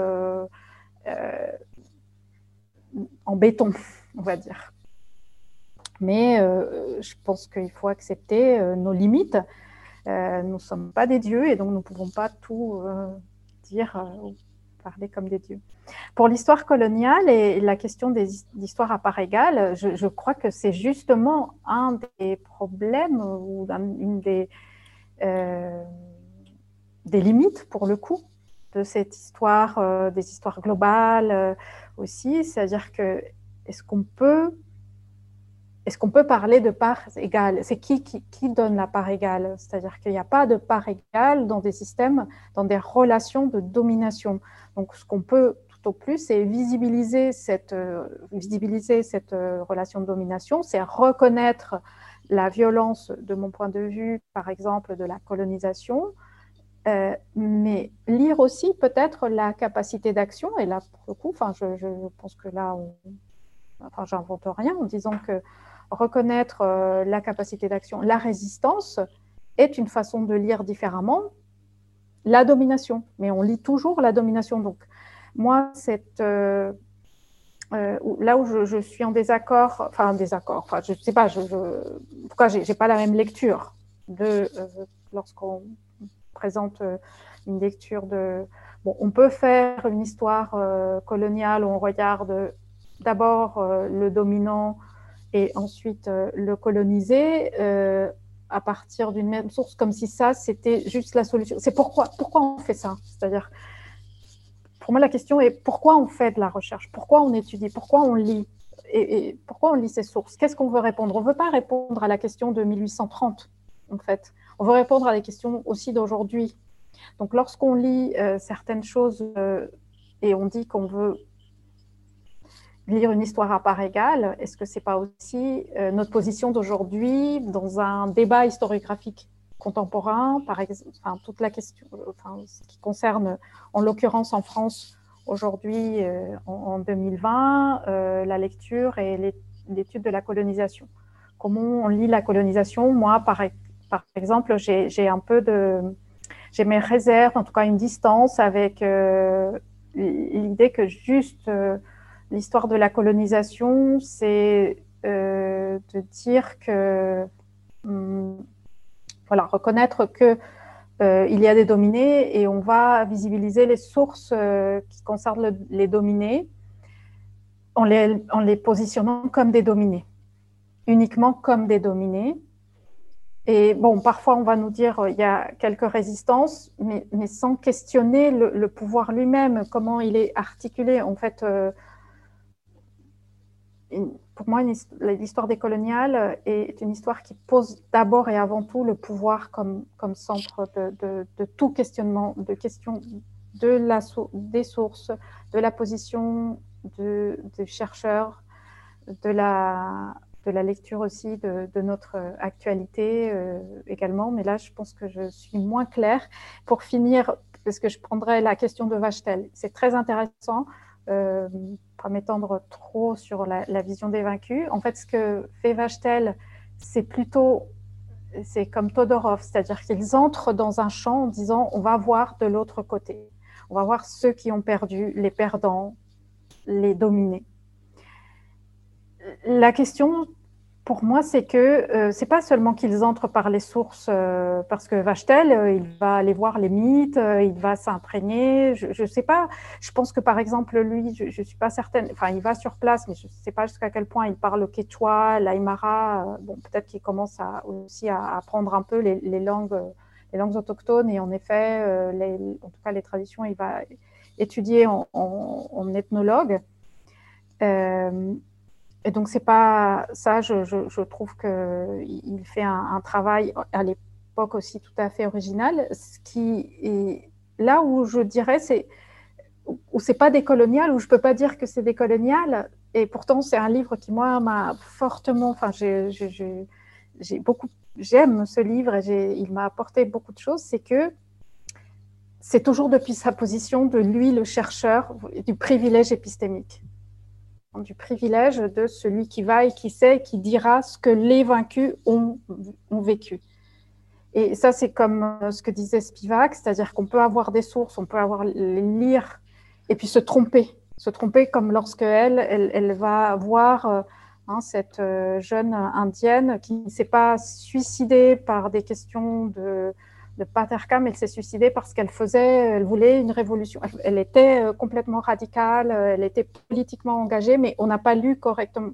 C'est-à-dire que si on ne questionne pas sa position de pouvoir, de privilège, eh bien, on reste toujours dans une certaine vision, mais qui, est juste. Enfin, je, veux dire, ça n'empêche rien, mais c'est pas décolonial. Si je, voilà, pour revenir à la question de la colonialité, de la décolonialité.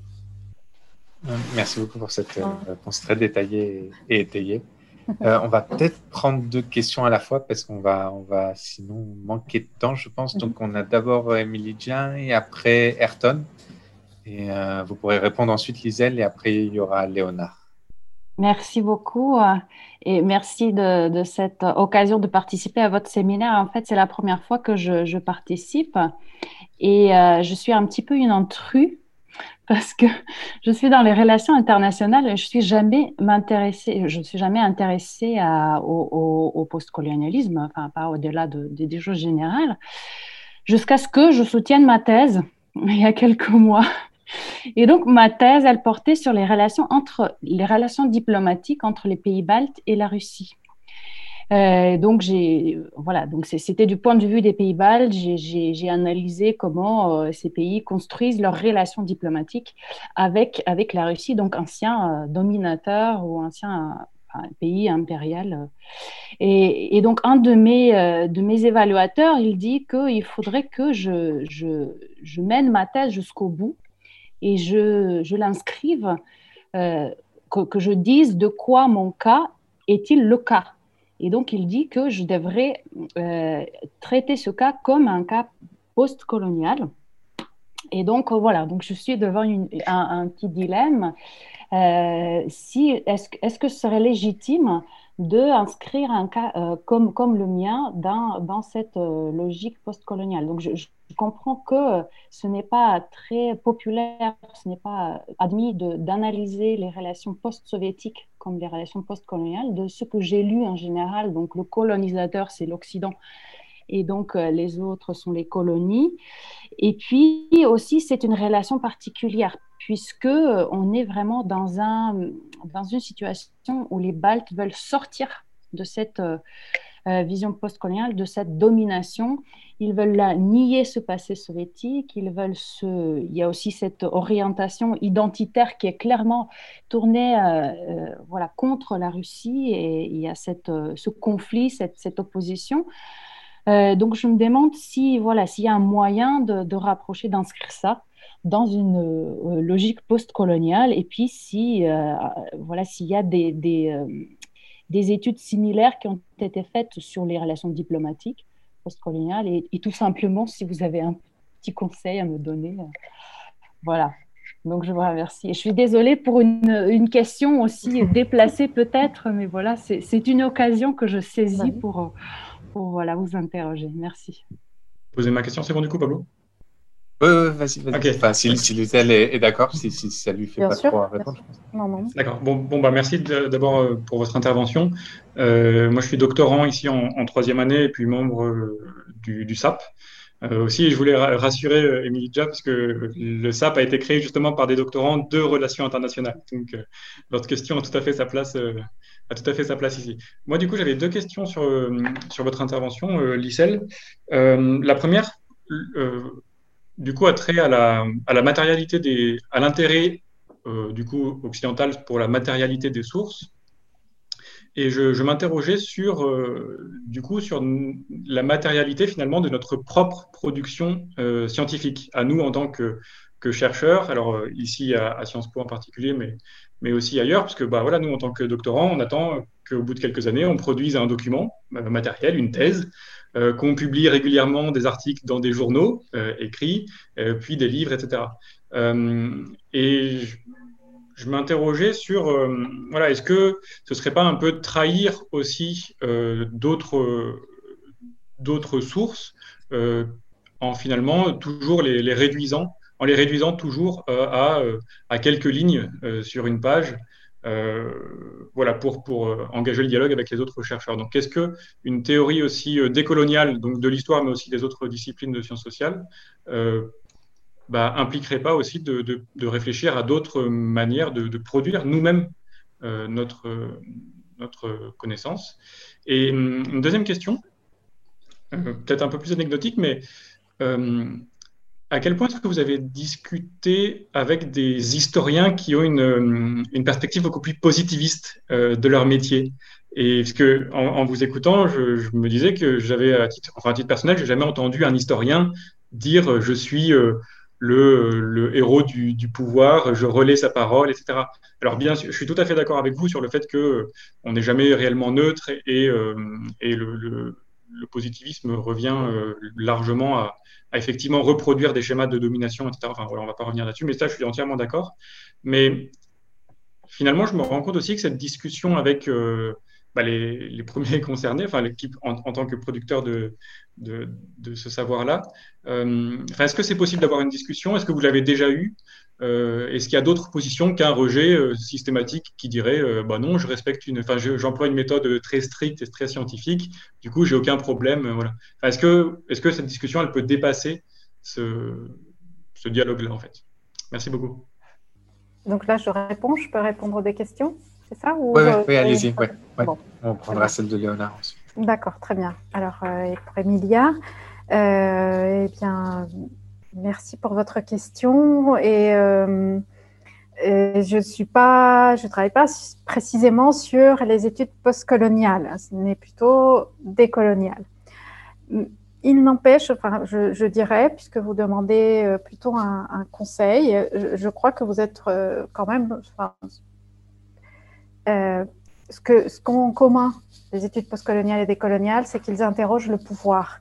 Et je crois que je, ne sais pas si le cas il est postcolonial, décolonial, et finalement, je, je pense que, enfin, personnellement, que c'est pas par là qu'il faut entrer.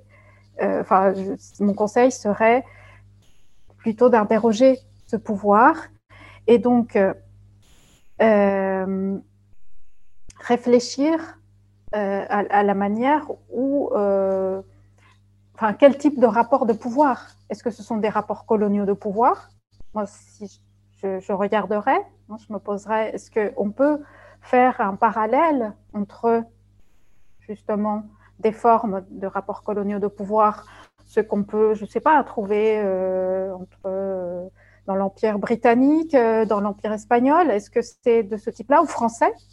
Est-ce que partons de la France, du cas de la France Est-ce que c'est ce même type, quel type de rapport de pouvoir entretient la Russie, les pays baltes, et quel type enfin, vous parlez d'impérialisme, quel impérialisme, donc tout ça euh, peut être euh, interrogé, et la perspective euh, postcoloniale et décoloniale est de peut-être aussi question, questionner notre, notre position, c'est-à-dire j'ai l'impression que vous parlez je ne sais pas, je peux me tromper, mais c'est l'impression que j'ai eue que vous parliez des, pays baltes, donc de, la position de l'inférieur, de celui qui était dominé, donc euh, assumer aussi cette position-là, c'est-à-dire cette, lecture par là. Est-ce que euh, qu'est-ce que ça veut dire? Est-ce que ce sont des subalternes? Est-ce que ils ont cette position? Que veut dire être dominé dans ce cadre de l'ex-URSS euh, Qu'est-ce que c'est que d'être quel type de domination, donc quel type de pouvoir, en fait, interroger le pouvoir.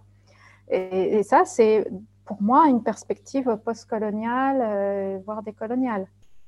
C'est la perspective plus que le cas. Le cas lui-même, je ne sais pas, mais peut-être qu'il peut entrer. Hein. Enfin, je veux dire, il n'y a pas de champ spécifique de dire le postcolonial, ça sera pour euh, l'Asie, euh, le Moyen-Orient, etc. Et puis le décolonial va s'intéresser qu'aux Amériques, voire les Amériques latines.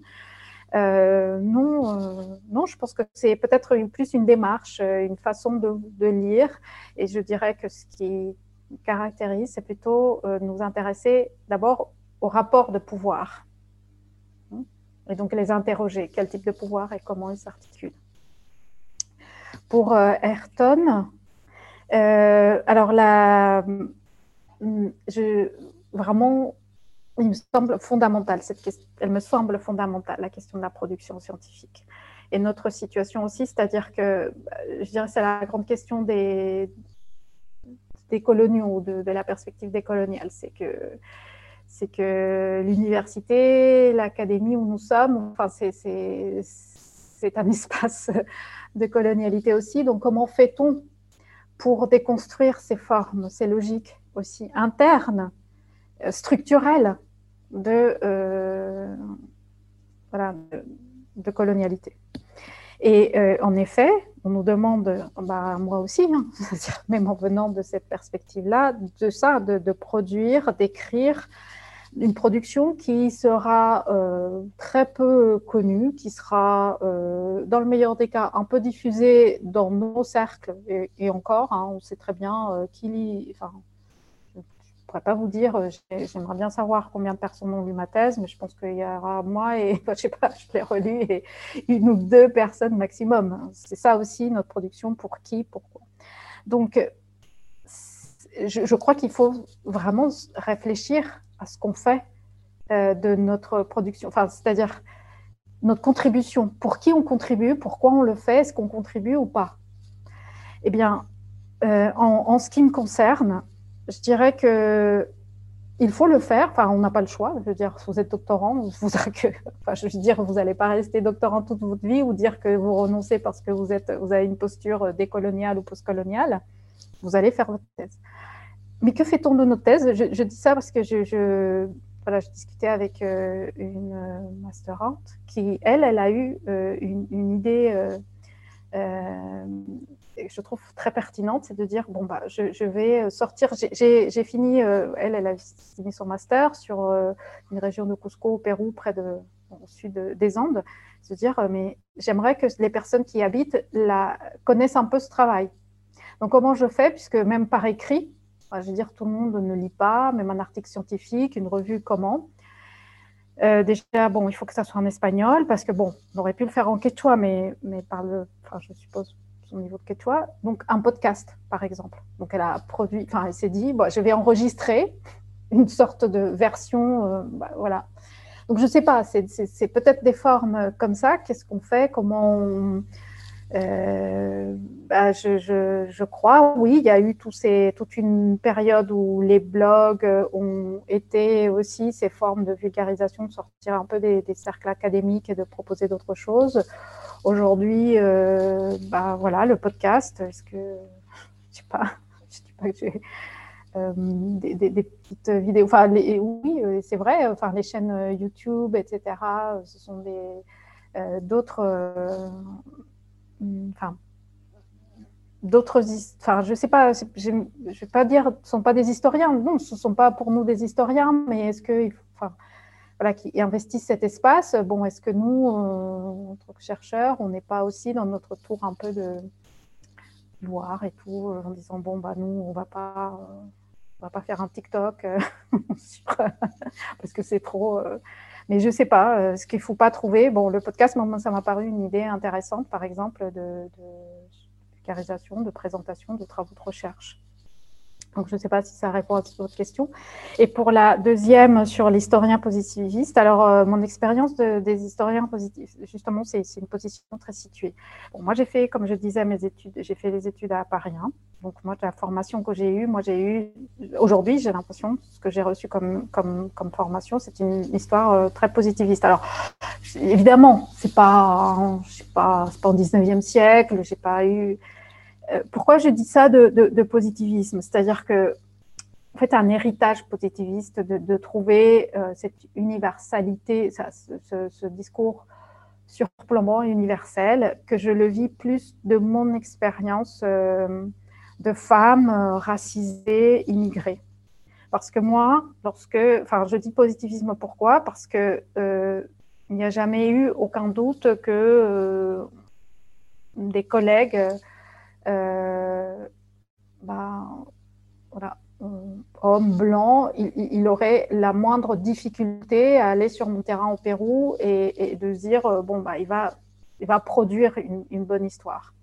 Et en revanche, moi, en étant péruvienne, immigrée, racisée, il y a toujours le questionnement de jusqu'à quel point tu es totalement, euh, enfin, la légitimité. C'est ça que c'est ça mon expérience du positivisme, je dirais, enfin, de dire que mon savoir, il est toujours questionné.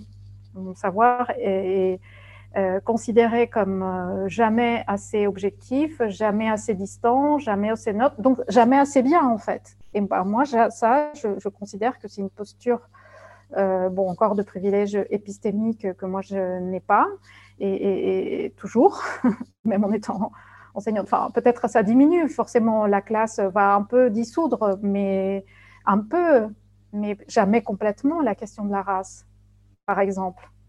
Et donc, c'est ça, hein, quand je dis, est-ce que j'ai discuté, j'ai plus vécu, j'ai plus subi, j'ai plus... Euh, et lorsqu'on va me m'envoyer vers des terrains, c'est euh, toi, parce que tu es péruvienne, tu pourras dire ou tu pourras parler à ce moment-là.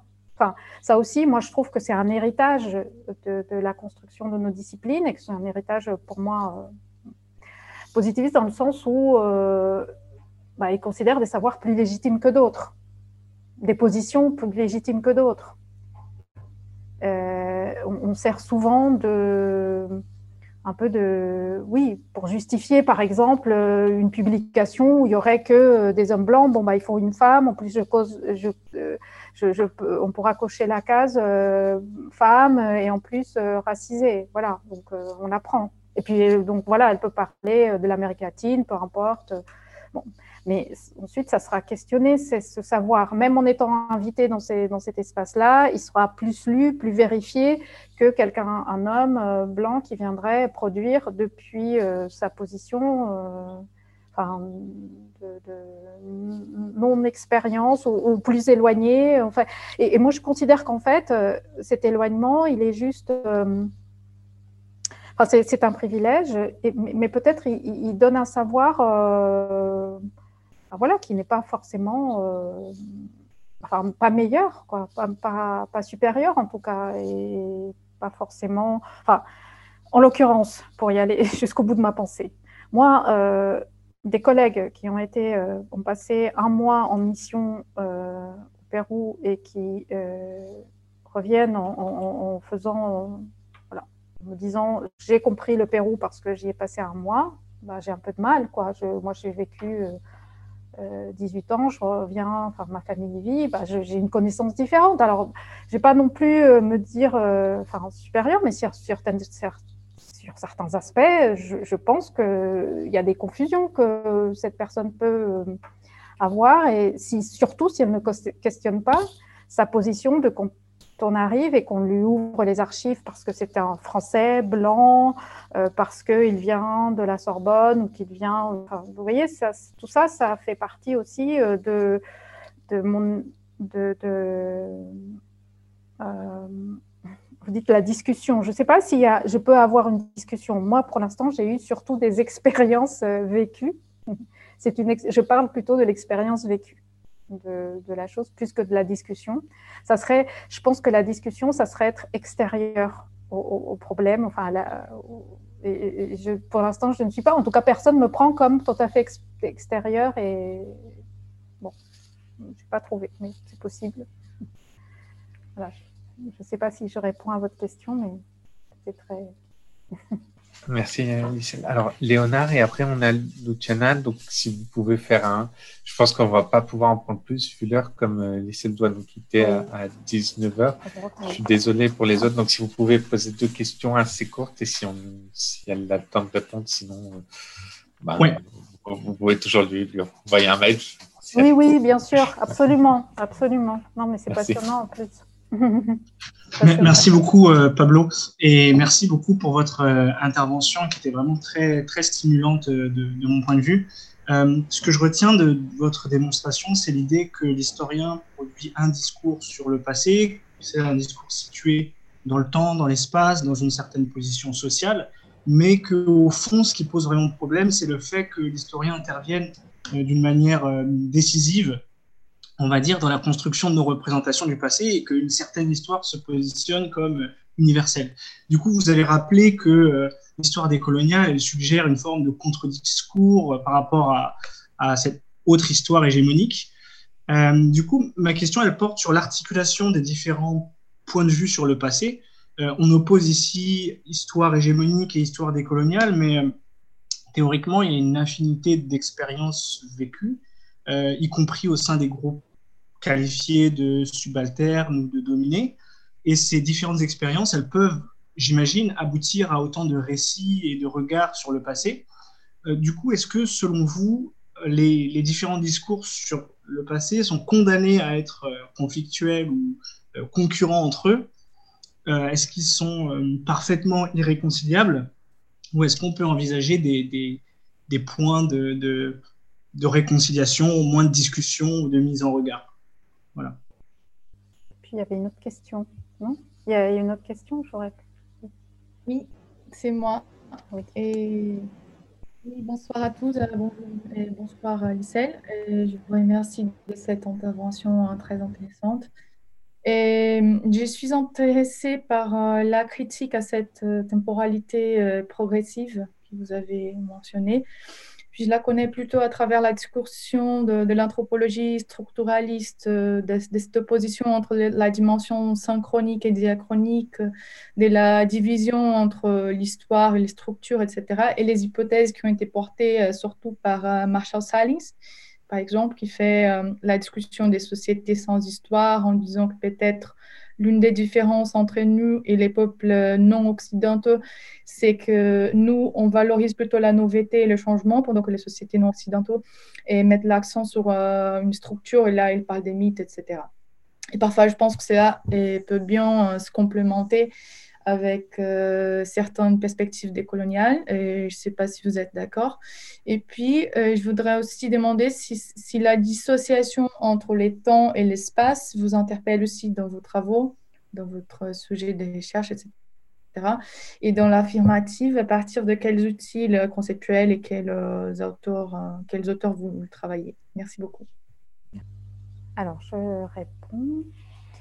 Euh, alors pour euh, Léonard, euh, donc sur l'opposition entre une histoire hégémonique et les autres. encore une fois, enfin, ce que j'ai, en tout cas depuis une perspective décoloniale, on interroge, c'est la question du pouvoir. Donc tout dépend dans quel espace du pouvoir vous vous situez et si vous questionnez cette, cette position ou non. En d'autres termes, quand je dis histoire hégémonique, euh, l'histoire hégémonique, en fait, en, soi, c'est un peu anecdotique de la, de la qualifier ainsi, si ce n'est que pour montrer à quel point, en fait, elle, elle, va circuler et, et, nous imposer des représentations et nous limiter aussi dans la production de savoir. En d'autres termes, si par exemple Enfin, je, voilà, cette histoire, elle est enseignée à l'école. Elle est produite, on la voit sur tous les magazines, je pense, je ne sais pas, enfin, on verra sur les magazines d'histoire, Historia, que sais-je. Enfin, voilà, on va la voir euh, souvent dans ces dossiers, on va la voir euh, dans, dans, les, euh, dans, les publications les, les plus, les plus diffusées, les plus à la télévision, à la radio, etc.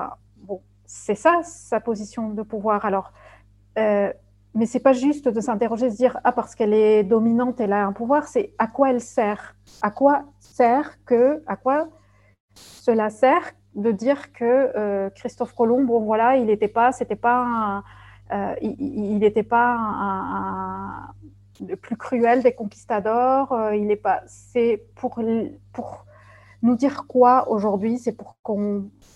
Quelle est la fonction sociale de cela? Donc moi, je considère qu'il y a une histoire qui a une mission, qui a une euh, qui s'accorde et que de, transmettre un récit malgré tout. Aujourd'hui, nous sommes confrontés toujours à cette question de qu'est-ce qu'on veut dire, qu'est-ce qu'on peut dire. Aujourd'hui, plus encore avec euh, hein, la, la, loi qui vient d'être votée, sur laquelle, par exemple, on pourra dire certaines choses. il y a toujours cette question de, la, des limites, de la censure de, ce qu'on peut dire et jusqu'où et, ce qu'on doit absolument dire. Et donc, euh, je, moi, je, la, je vois plutôt ça. Donc, si à partir du moment où euh, s'il y a une fonction sociale, enfin, quelle est cette fonction sociale? Après, il y a une infinité, bien entendu, de perspectives, mais je dirais qu'elles, elles sont toutes un peu subalternes, c'est-à-dire que plus on questionne ce récit dominant qui a une fonction, a une fonction de dire quelque chose, de nous faire. Euh, euh, pourquoi on a besoin de dire, encore une fois, enfin je reviens sur, parce que je n'avais pas fini sur euh, Christophe Colomb et la découverte, pourquoi on doit dire découverte? Parce que c'est l'Europe qui découvre, parce que l'Europe, et donc c'est là que s'ouvre aussi toute la modernité en réalité. Et donc, c'est important aussi de signaler cela, c'est-à-dire un espace. Euh, bon, après, euh, comme il y a eu des critiques, on va venir et dire bon, bah, c'était pas non plus euh, un mythe, une épopée. Et donc, il y a eu aussi des contradictions, mais on reste quand même à protéger cet espace, cette, ce discours-là. Et ensuite, les autres expériences, elles viennent là.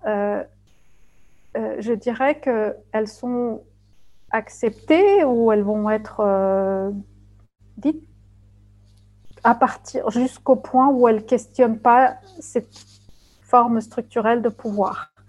À partir du moment où elle questionne vraiment des structures de pouvoir, elles sont mises vraiment à l'écart. Je dirais concrètement, personne ne va vous publier. C'est pour ça qu'aujourd'hui, vous parlez euh, de décolonialité, on parle de, et on est, euh, voire d'intersectionnalité. C'est-à-dire, à partir du moment où vous questionnez le pouvoir dans sa structure même, eh bien, vous aurez moins de financement, vous aurez moins de publications, voire pas de publications du tout, vous serez pas moins invité. Alors, ça ne veut pas dire qu'on va totalement, et encore, enfin, ça dépend de la manière où vous allez le, porter. Il y, a, des façons, si vous tournez un peu, si vous ne le dites pas, mais si vous êtes cash et vous dites par où vous venez, il n'y aura pas de possibilité. Donc, je, ne sais pas si la question est de la concurrence entre les récits subalternes. Euh, la question est plutôt euh, jusqu'à quel point ces récits subalternes sont audibles et, peuvent être euh, voilà, introduits ou laissés. C'est rare en réalité qu'on puisse. Bah, on ne sera jamais. Enfin, je ne sais pas, on n'est pas invité, on n'est pas on n'est pas,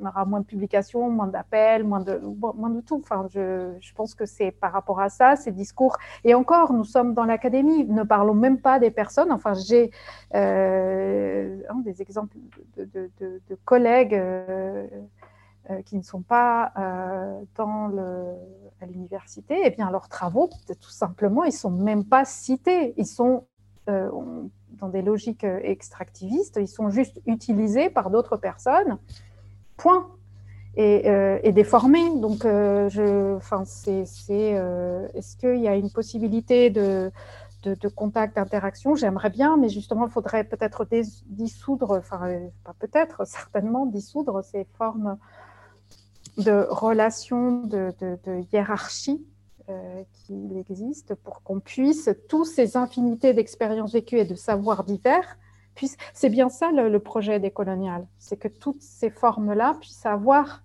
euh, ces possibilités d'expression, mais surtout les subalternes.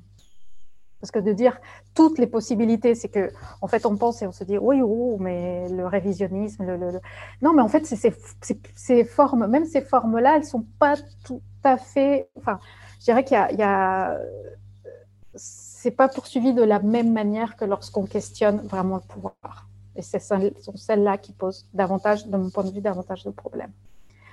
Euh, pour répondre à, Luciana, euh, à, euh, Luciana, alors donc la question de la critique de la temporalité, si, je m'intéresse à la le temps et l'espace, oui, bien sûr. Enfin, mais encore une fois, dans une perspective, alors j'ai l'impression que je me répète à chaque fois, de, du pouvoir encore.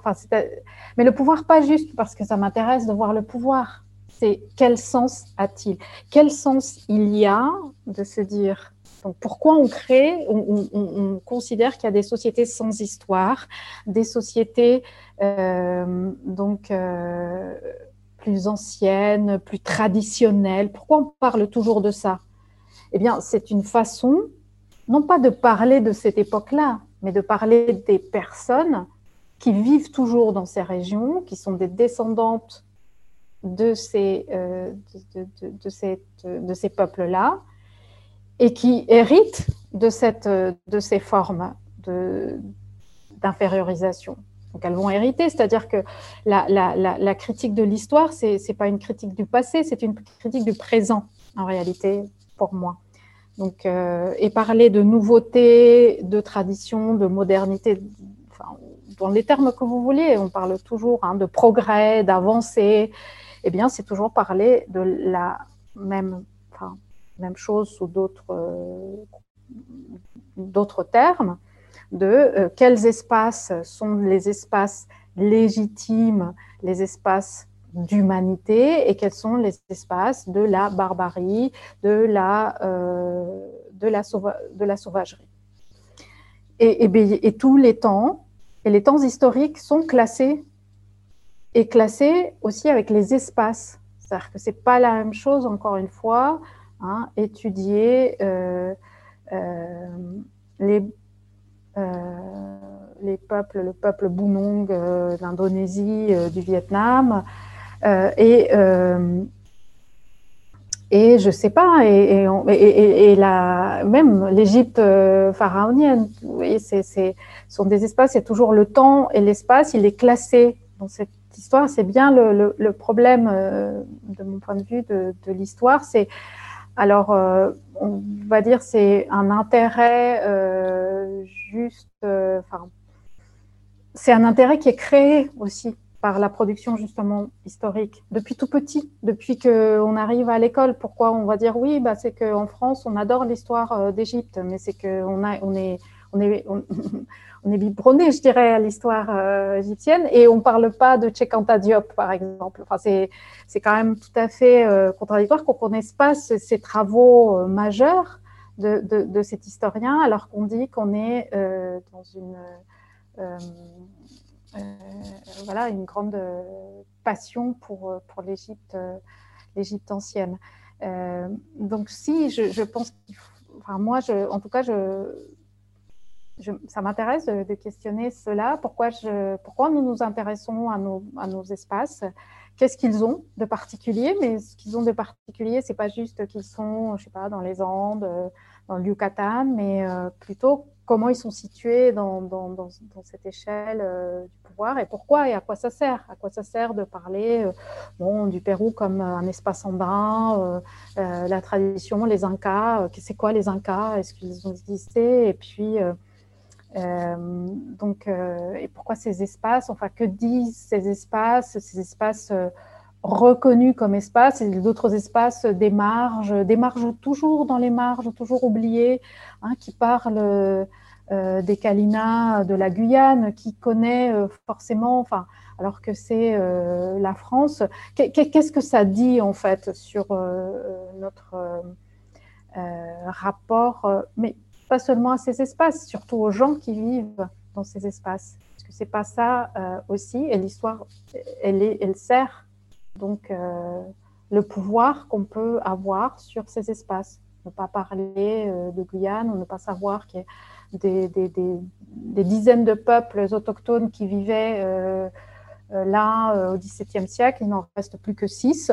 Ça intéresse qui Enfin, voilà, et pourquoi? Et donc, on peut aller installer des projets de développement, des projets miniers. C'est ça, en fait, qui, qui est, à, à, mon sens, à interroger aussi. Et donc, est-ce que nous, nous ne participons pas d'une certaine manière aussi à, légitimer ces formes de pouvoir en disant que oui, effectivement, euh, en Guyane, l'Amazonie, bon, il y a une densité de population très, très faible, bon, il n'y a plus de peuples autochtones, ils ont disparu. Euh, euh, et donc, voilà, on, justifie un peu que dans ces espaces désertiques, alors on puisse s'installer, ou que ces espaces sont tellement arriérés qu'il euh, est, normal que l'État français arrive et, civilise ou, développe. Enfin, on ne parle plus de civilisation, mais on parle de développement. Donc, euh, bah c'est par ces euh, biais-là que je prends la, critique du temps et de l'espace. Mais euh, je ne sais pas si je réponds totalement à la question qu'on m'a posée. En tout cas, merci beaucoup pour, pour ces questions. Et c'est vrai que si, euh, voilà, si je suis ouverte aussi aux échanges et au, et au retour, enfin, c'est toujours euh, extrêmement euh, intéressant. Donc, voilà, les, les, organisatrices et l'organisateur peuvent ensuite me transmettre éventuellement voilà, circuler si jamais il y a d'autres questions qui surgissent qui ou des retours que vous avez sur la, sur la présentation. Merci euh, Pablo, tu veux que je dise quelques mots de conclusion ou, euh? oui, oui, je t'en prie. Oui, oui en, fait, oui, oui, oui. Euh, en fait, je, j'aurais beaucoup de choses à dire, donc je vais profiter de la conclusion pour dire quelque chose, mais la, discussion continuera après. Euh, ce que, je, souhaiterais en fait euh, dire par rapport à l'exposé, à la discussion qu'on a eue, hein, moi je remercie tous les participants et euh, de, des, euh, questions posées, de, de l'échange qu'il y a eu, c'est que si on replace en fait par rapport à la, revenons à la discipline historique, hein, parce que c'était le sujet de, euh, de l'ICEL et la manière dont les, les, approches euh, décoloniales, les travaux euh, décoloniaux questionnent la discipline historique et dont euh, proposent d'autres mode de, production en fait des savoirs en lien avec d'autres manières de faire des récits, etc. Et bon, on est dans un on est dans l'espace français. Euh, ces thématiques-là, c'est peut-être pas le cas des relations euh, internationales, des domaines des relations internationales. En tout cas, pour ce qui est de l'histoire, on est à la périphérie. Hein. C'est l'histoire, euh, l'histoire coloniale ou en lien avec les ex-empires coloniaux de façon générale ou les pays des Suds, considérés comme classés comme des pays des Suds, sont à la périphérie et à la marge de des intérêts euh, des historiens. Donc ça, c'est une chose quand même qu'il faut, euh, euh, faut placer. Hein. Pas, ça, c'est une première chose. Bon, après, le changement, les, changements et les questionnements viennent souvent de la marge. Ça, c'est l'historienne des sciences qui parle, hein, mais dans les concepts des sciences normales. Et, la question qui peut aussi se poser à travers ces relations de pouvoir, qu'est-ce, qu'est-ce que, en fait, ces savoirs euh, qui sont produits en fait par rapport aux conditions dans lesquelles euh, ils sont produits. Qu'est-ce que ces savoirs euh, sur la proposition de nouveaux récits, sur les pluralismes, etc., font à la manière de construire, en fait, aux modalités de construction des savoirs. Ça, c'est une, ça, c'est, je crois que ça, c'est la première chose, en analysant les rapports de pouvoir, etc. Et l'autre chose aussi, c'est que finalement, euh, en introduisant cette idée euh, de pluralisme, on interroge, enfin ça questionne en fait nos régimes de production des savoirs qui sont effectivement des régimes de vérité. Et que là, du coup, en proposant un pluralisme, on est beaucoup plus dans une idée euh, d'un régime délibératif, de négociation, où on donne la place en fait à plusieurs types de savoirs et donc, du coup, euh, on change de régime. On n'est plus dans ce que disait Lissel tout à l'heure, c'est-à-dire une vérité absolue, etc. Mais on n'est plus dans le régime de vérité, en fait, qui est euh, le mode, la manière de construire les savoirs euh, dans les disciplines scientifiques aussi. C'est la recherche de la vérité. Là, on n'est pas dans une recherche de vérité, on est dans une proposition, en fait, de récit. Et c'est pas faire du, c'est pas faire du relativisme mais c'est de dire qu'effectivement, cette idée euh, euh, du commun, euh, ben, on l'atteint en proposant une, ben, je dirais, ce qu'on appelle une divergence, une divergence solidaire ou une divergence commune, et c'est dans cette divergence qu'on va trouver finalement un certain commun, en fait. voilà. Alors, du coup, euh, il y a aussi, euh, il y a au moins deux niveaux. Il y a celui de reconnaître euh, les, la production intellectuelle, en fait, des, des, oui, hein, la production intellectuelle qui vient des Suds, on va dire, qui vient de ces pays-là, d'une part, donc avec une autre perspective, euh, etc. C'est pas forcément parce que les gens sont nés dans ces pays-là, etc. on est toujours dans la démarche, dans la démarche et la perspective de travail. Euh, donc, il y, a un engagement, c'est un engagement politique, en gros. Et puis après, il y a aussi, puis après, non, c'est pas. Et il y a aussi, et c'est les deux qu'il faut, enfin, les deux, il faut tenir en tension, c'est que en dehors des intellectuels, il y a aussi les populations elles-mêmes qui produisent des savoirs et quelle, la manière aussi de, positionner euh, ces savoirs-là euh, dans une position euh, de reconnaissance qu'ils ont leur place et donc qui, doivent être prises en compte dans cette co-construction ou coproduction des savoirs. Donc c'est sûr que, que c'est difficile, donc les propositions de qu'est-ce qu'on fait quand on est universitaire et dont, le, notre manière de travailler, de produire des articles scientifiques, de produire des ouvrages, eh bien, c'est de garder toujours euh, en tête que euh, bah, il y a une manière de restituer. Lissel parlait des podcasts. Moi, par exemple, quand j'ai des, étudiants, euh, parce que c'est eux qui vont les plus des étudiants de master et qui font un terrain, entre guillemets, au Mexique ou au Pérou ou ailleurs, une fois qu'ils ont fait leur stage, ils ont un engagement de restituer, sous la forme qu'ils veulent, de restituer le travail qu'ils ont fait auprès des gens avec lesquels ils ont travaillé. Et ça, c'est un accord tacite, une espèce de charte éthique, morale, tout ce qu'on veut qu'il y a. Donc il y a des tas de choses, effectivement, qu'on peut faire pour euh, pour, pour, euh, pour pouvoir, euh, comment dire, remettre en cause ce, privilège épistémique et de, de, sortir de cet extractivisme des savoirs. voilà, donc moi je remercie Lissel encore une fois pour cette, cet exposé très très clair et très, qui, a beaucoup apporté à nos séances. Euh, voilà, j'espère que le plaisir euh, a été, euh, que, que, aussi c'est quelque chose aussi qui apporte à l'intervenant, pas seulement au, public. Et, et, puis donc on se retrouve pour une prochaine séance. Alors moi j'ai plus les, les, choses en date, c'est peut-être Louise ou Pablo la prochaine séance, je crois que c'est. Alors on devait en avoir une le 1er décembre, mais elle a été annulée pour cause de confinement et reportée en avril. Ah donc la prochaine sera le 2 février, donc on se retrouve l'année prochaine.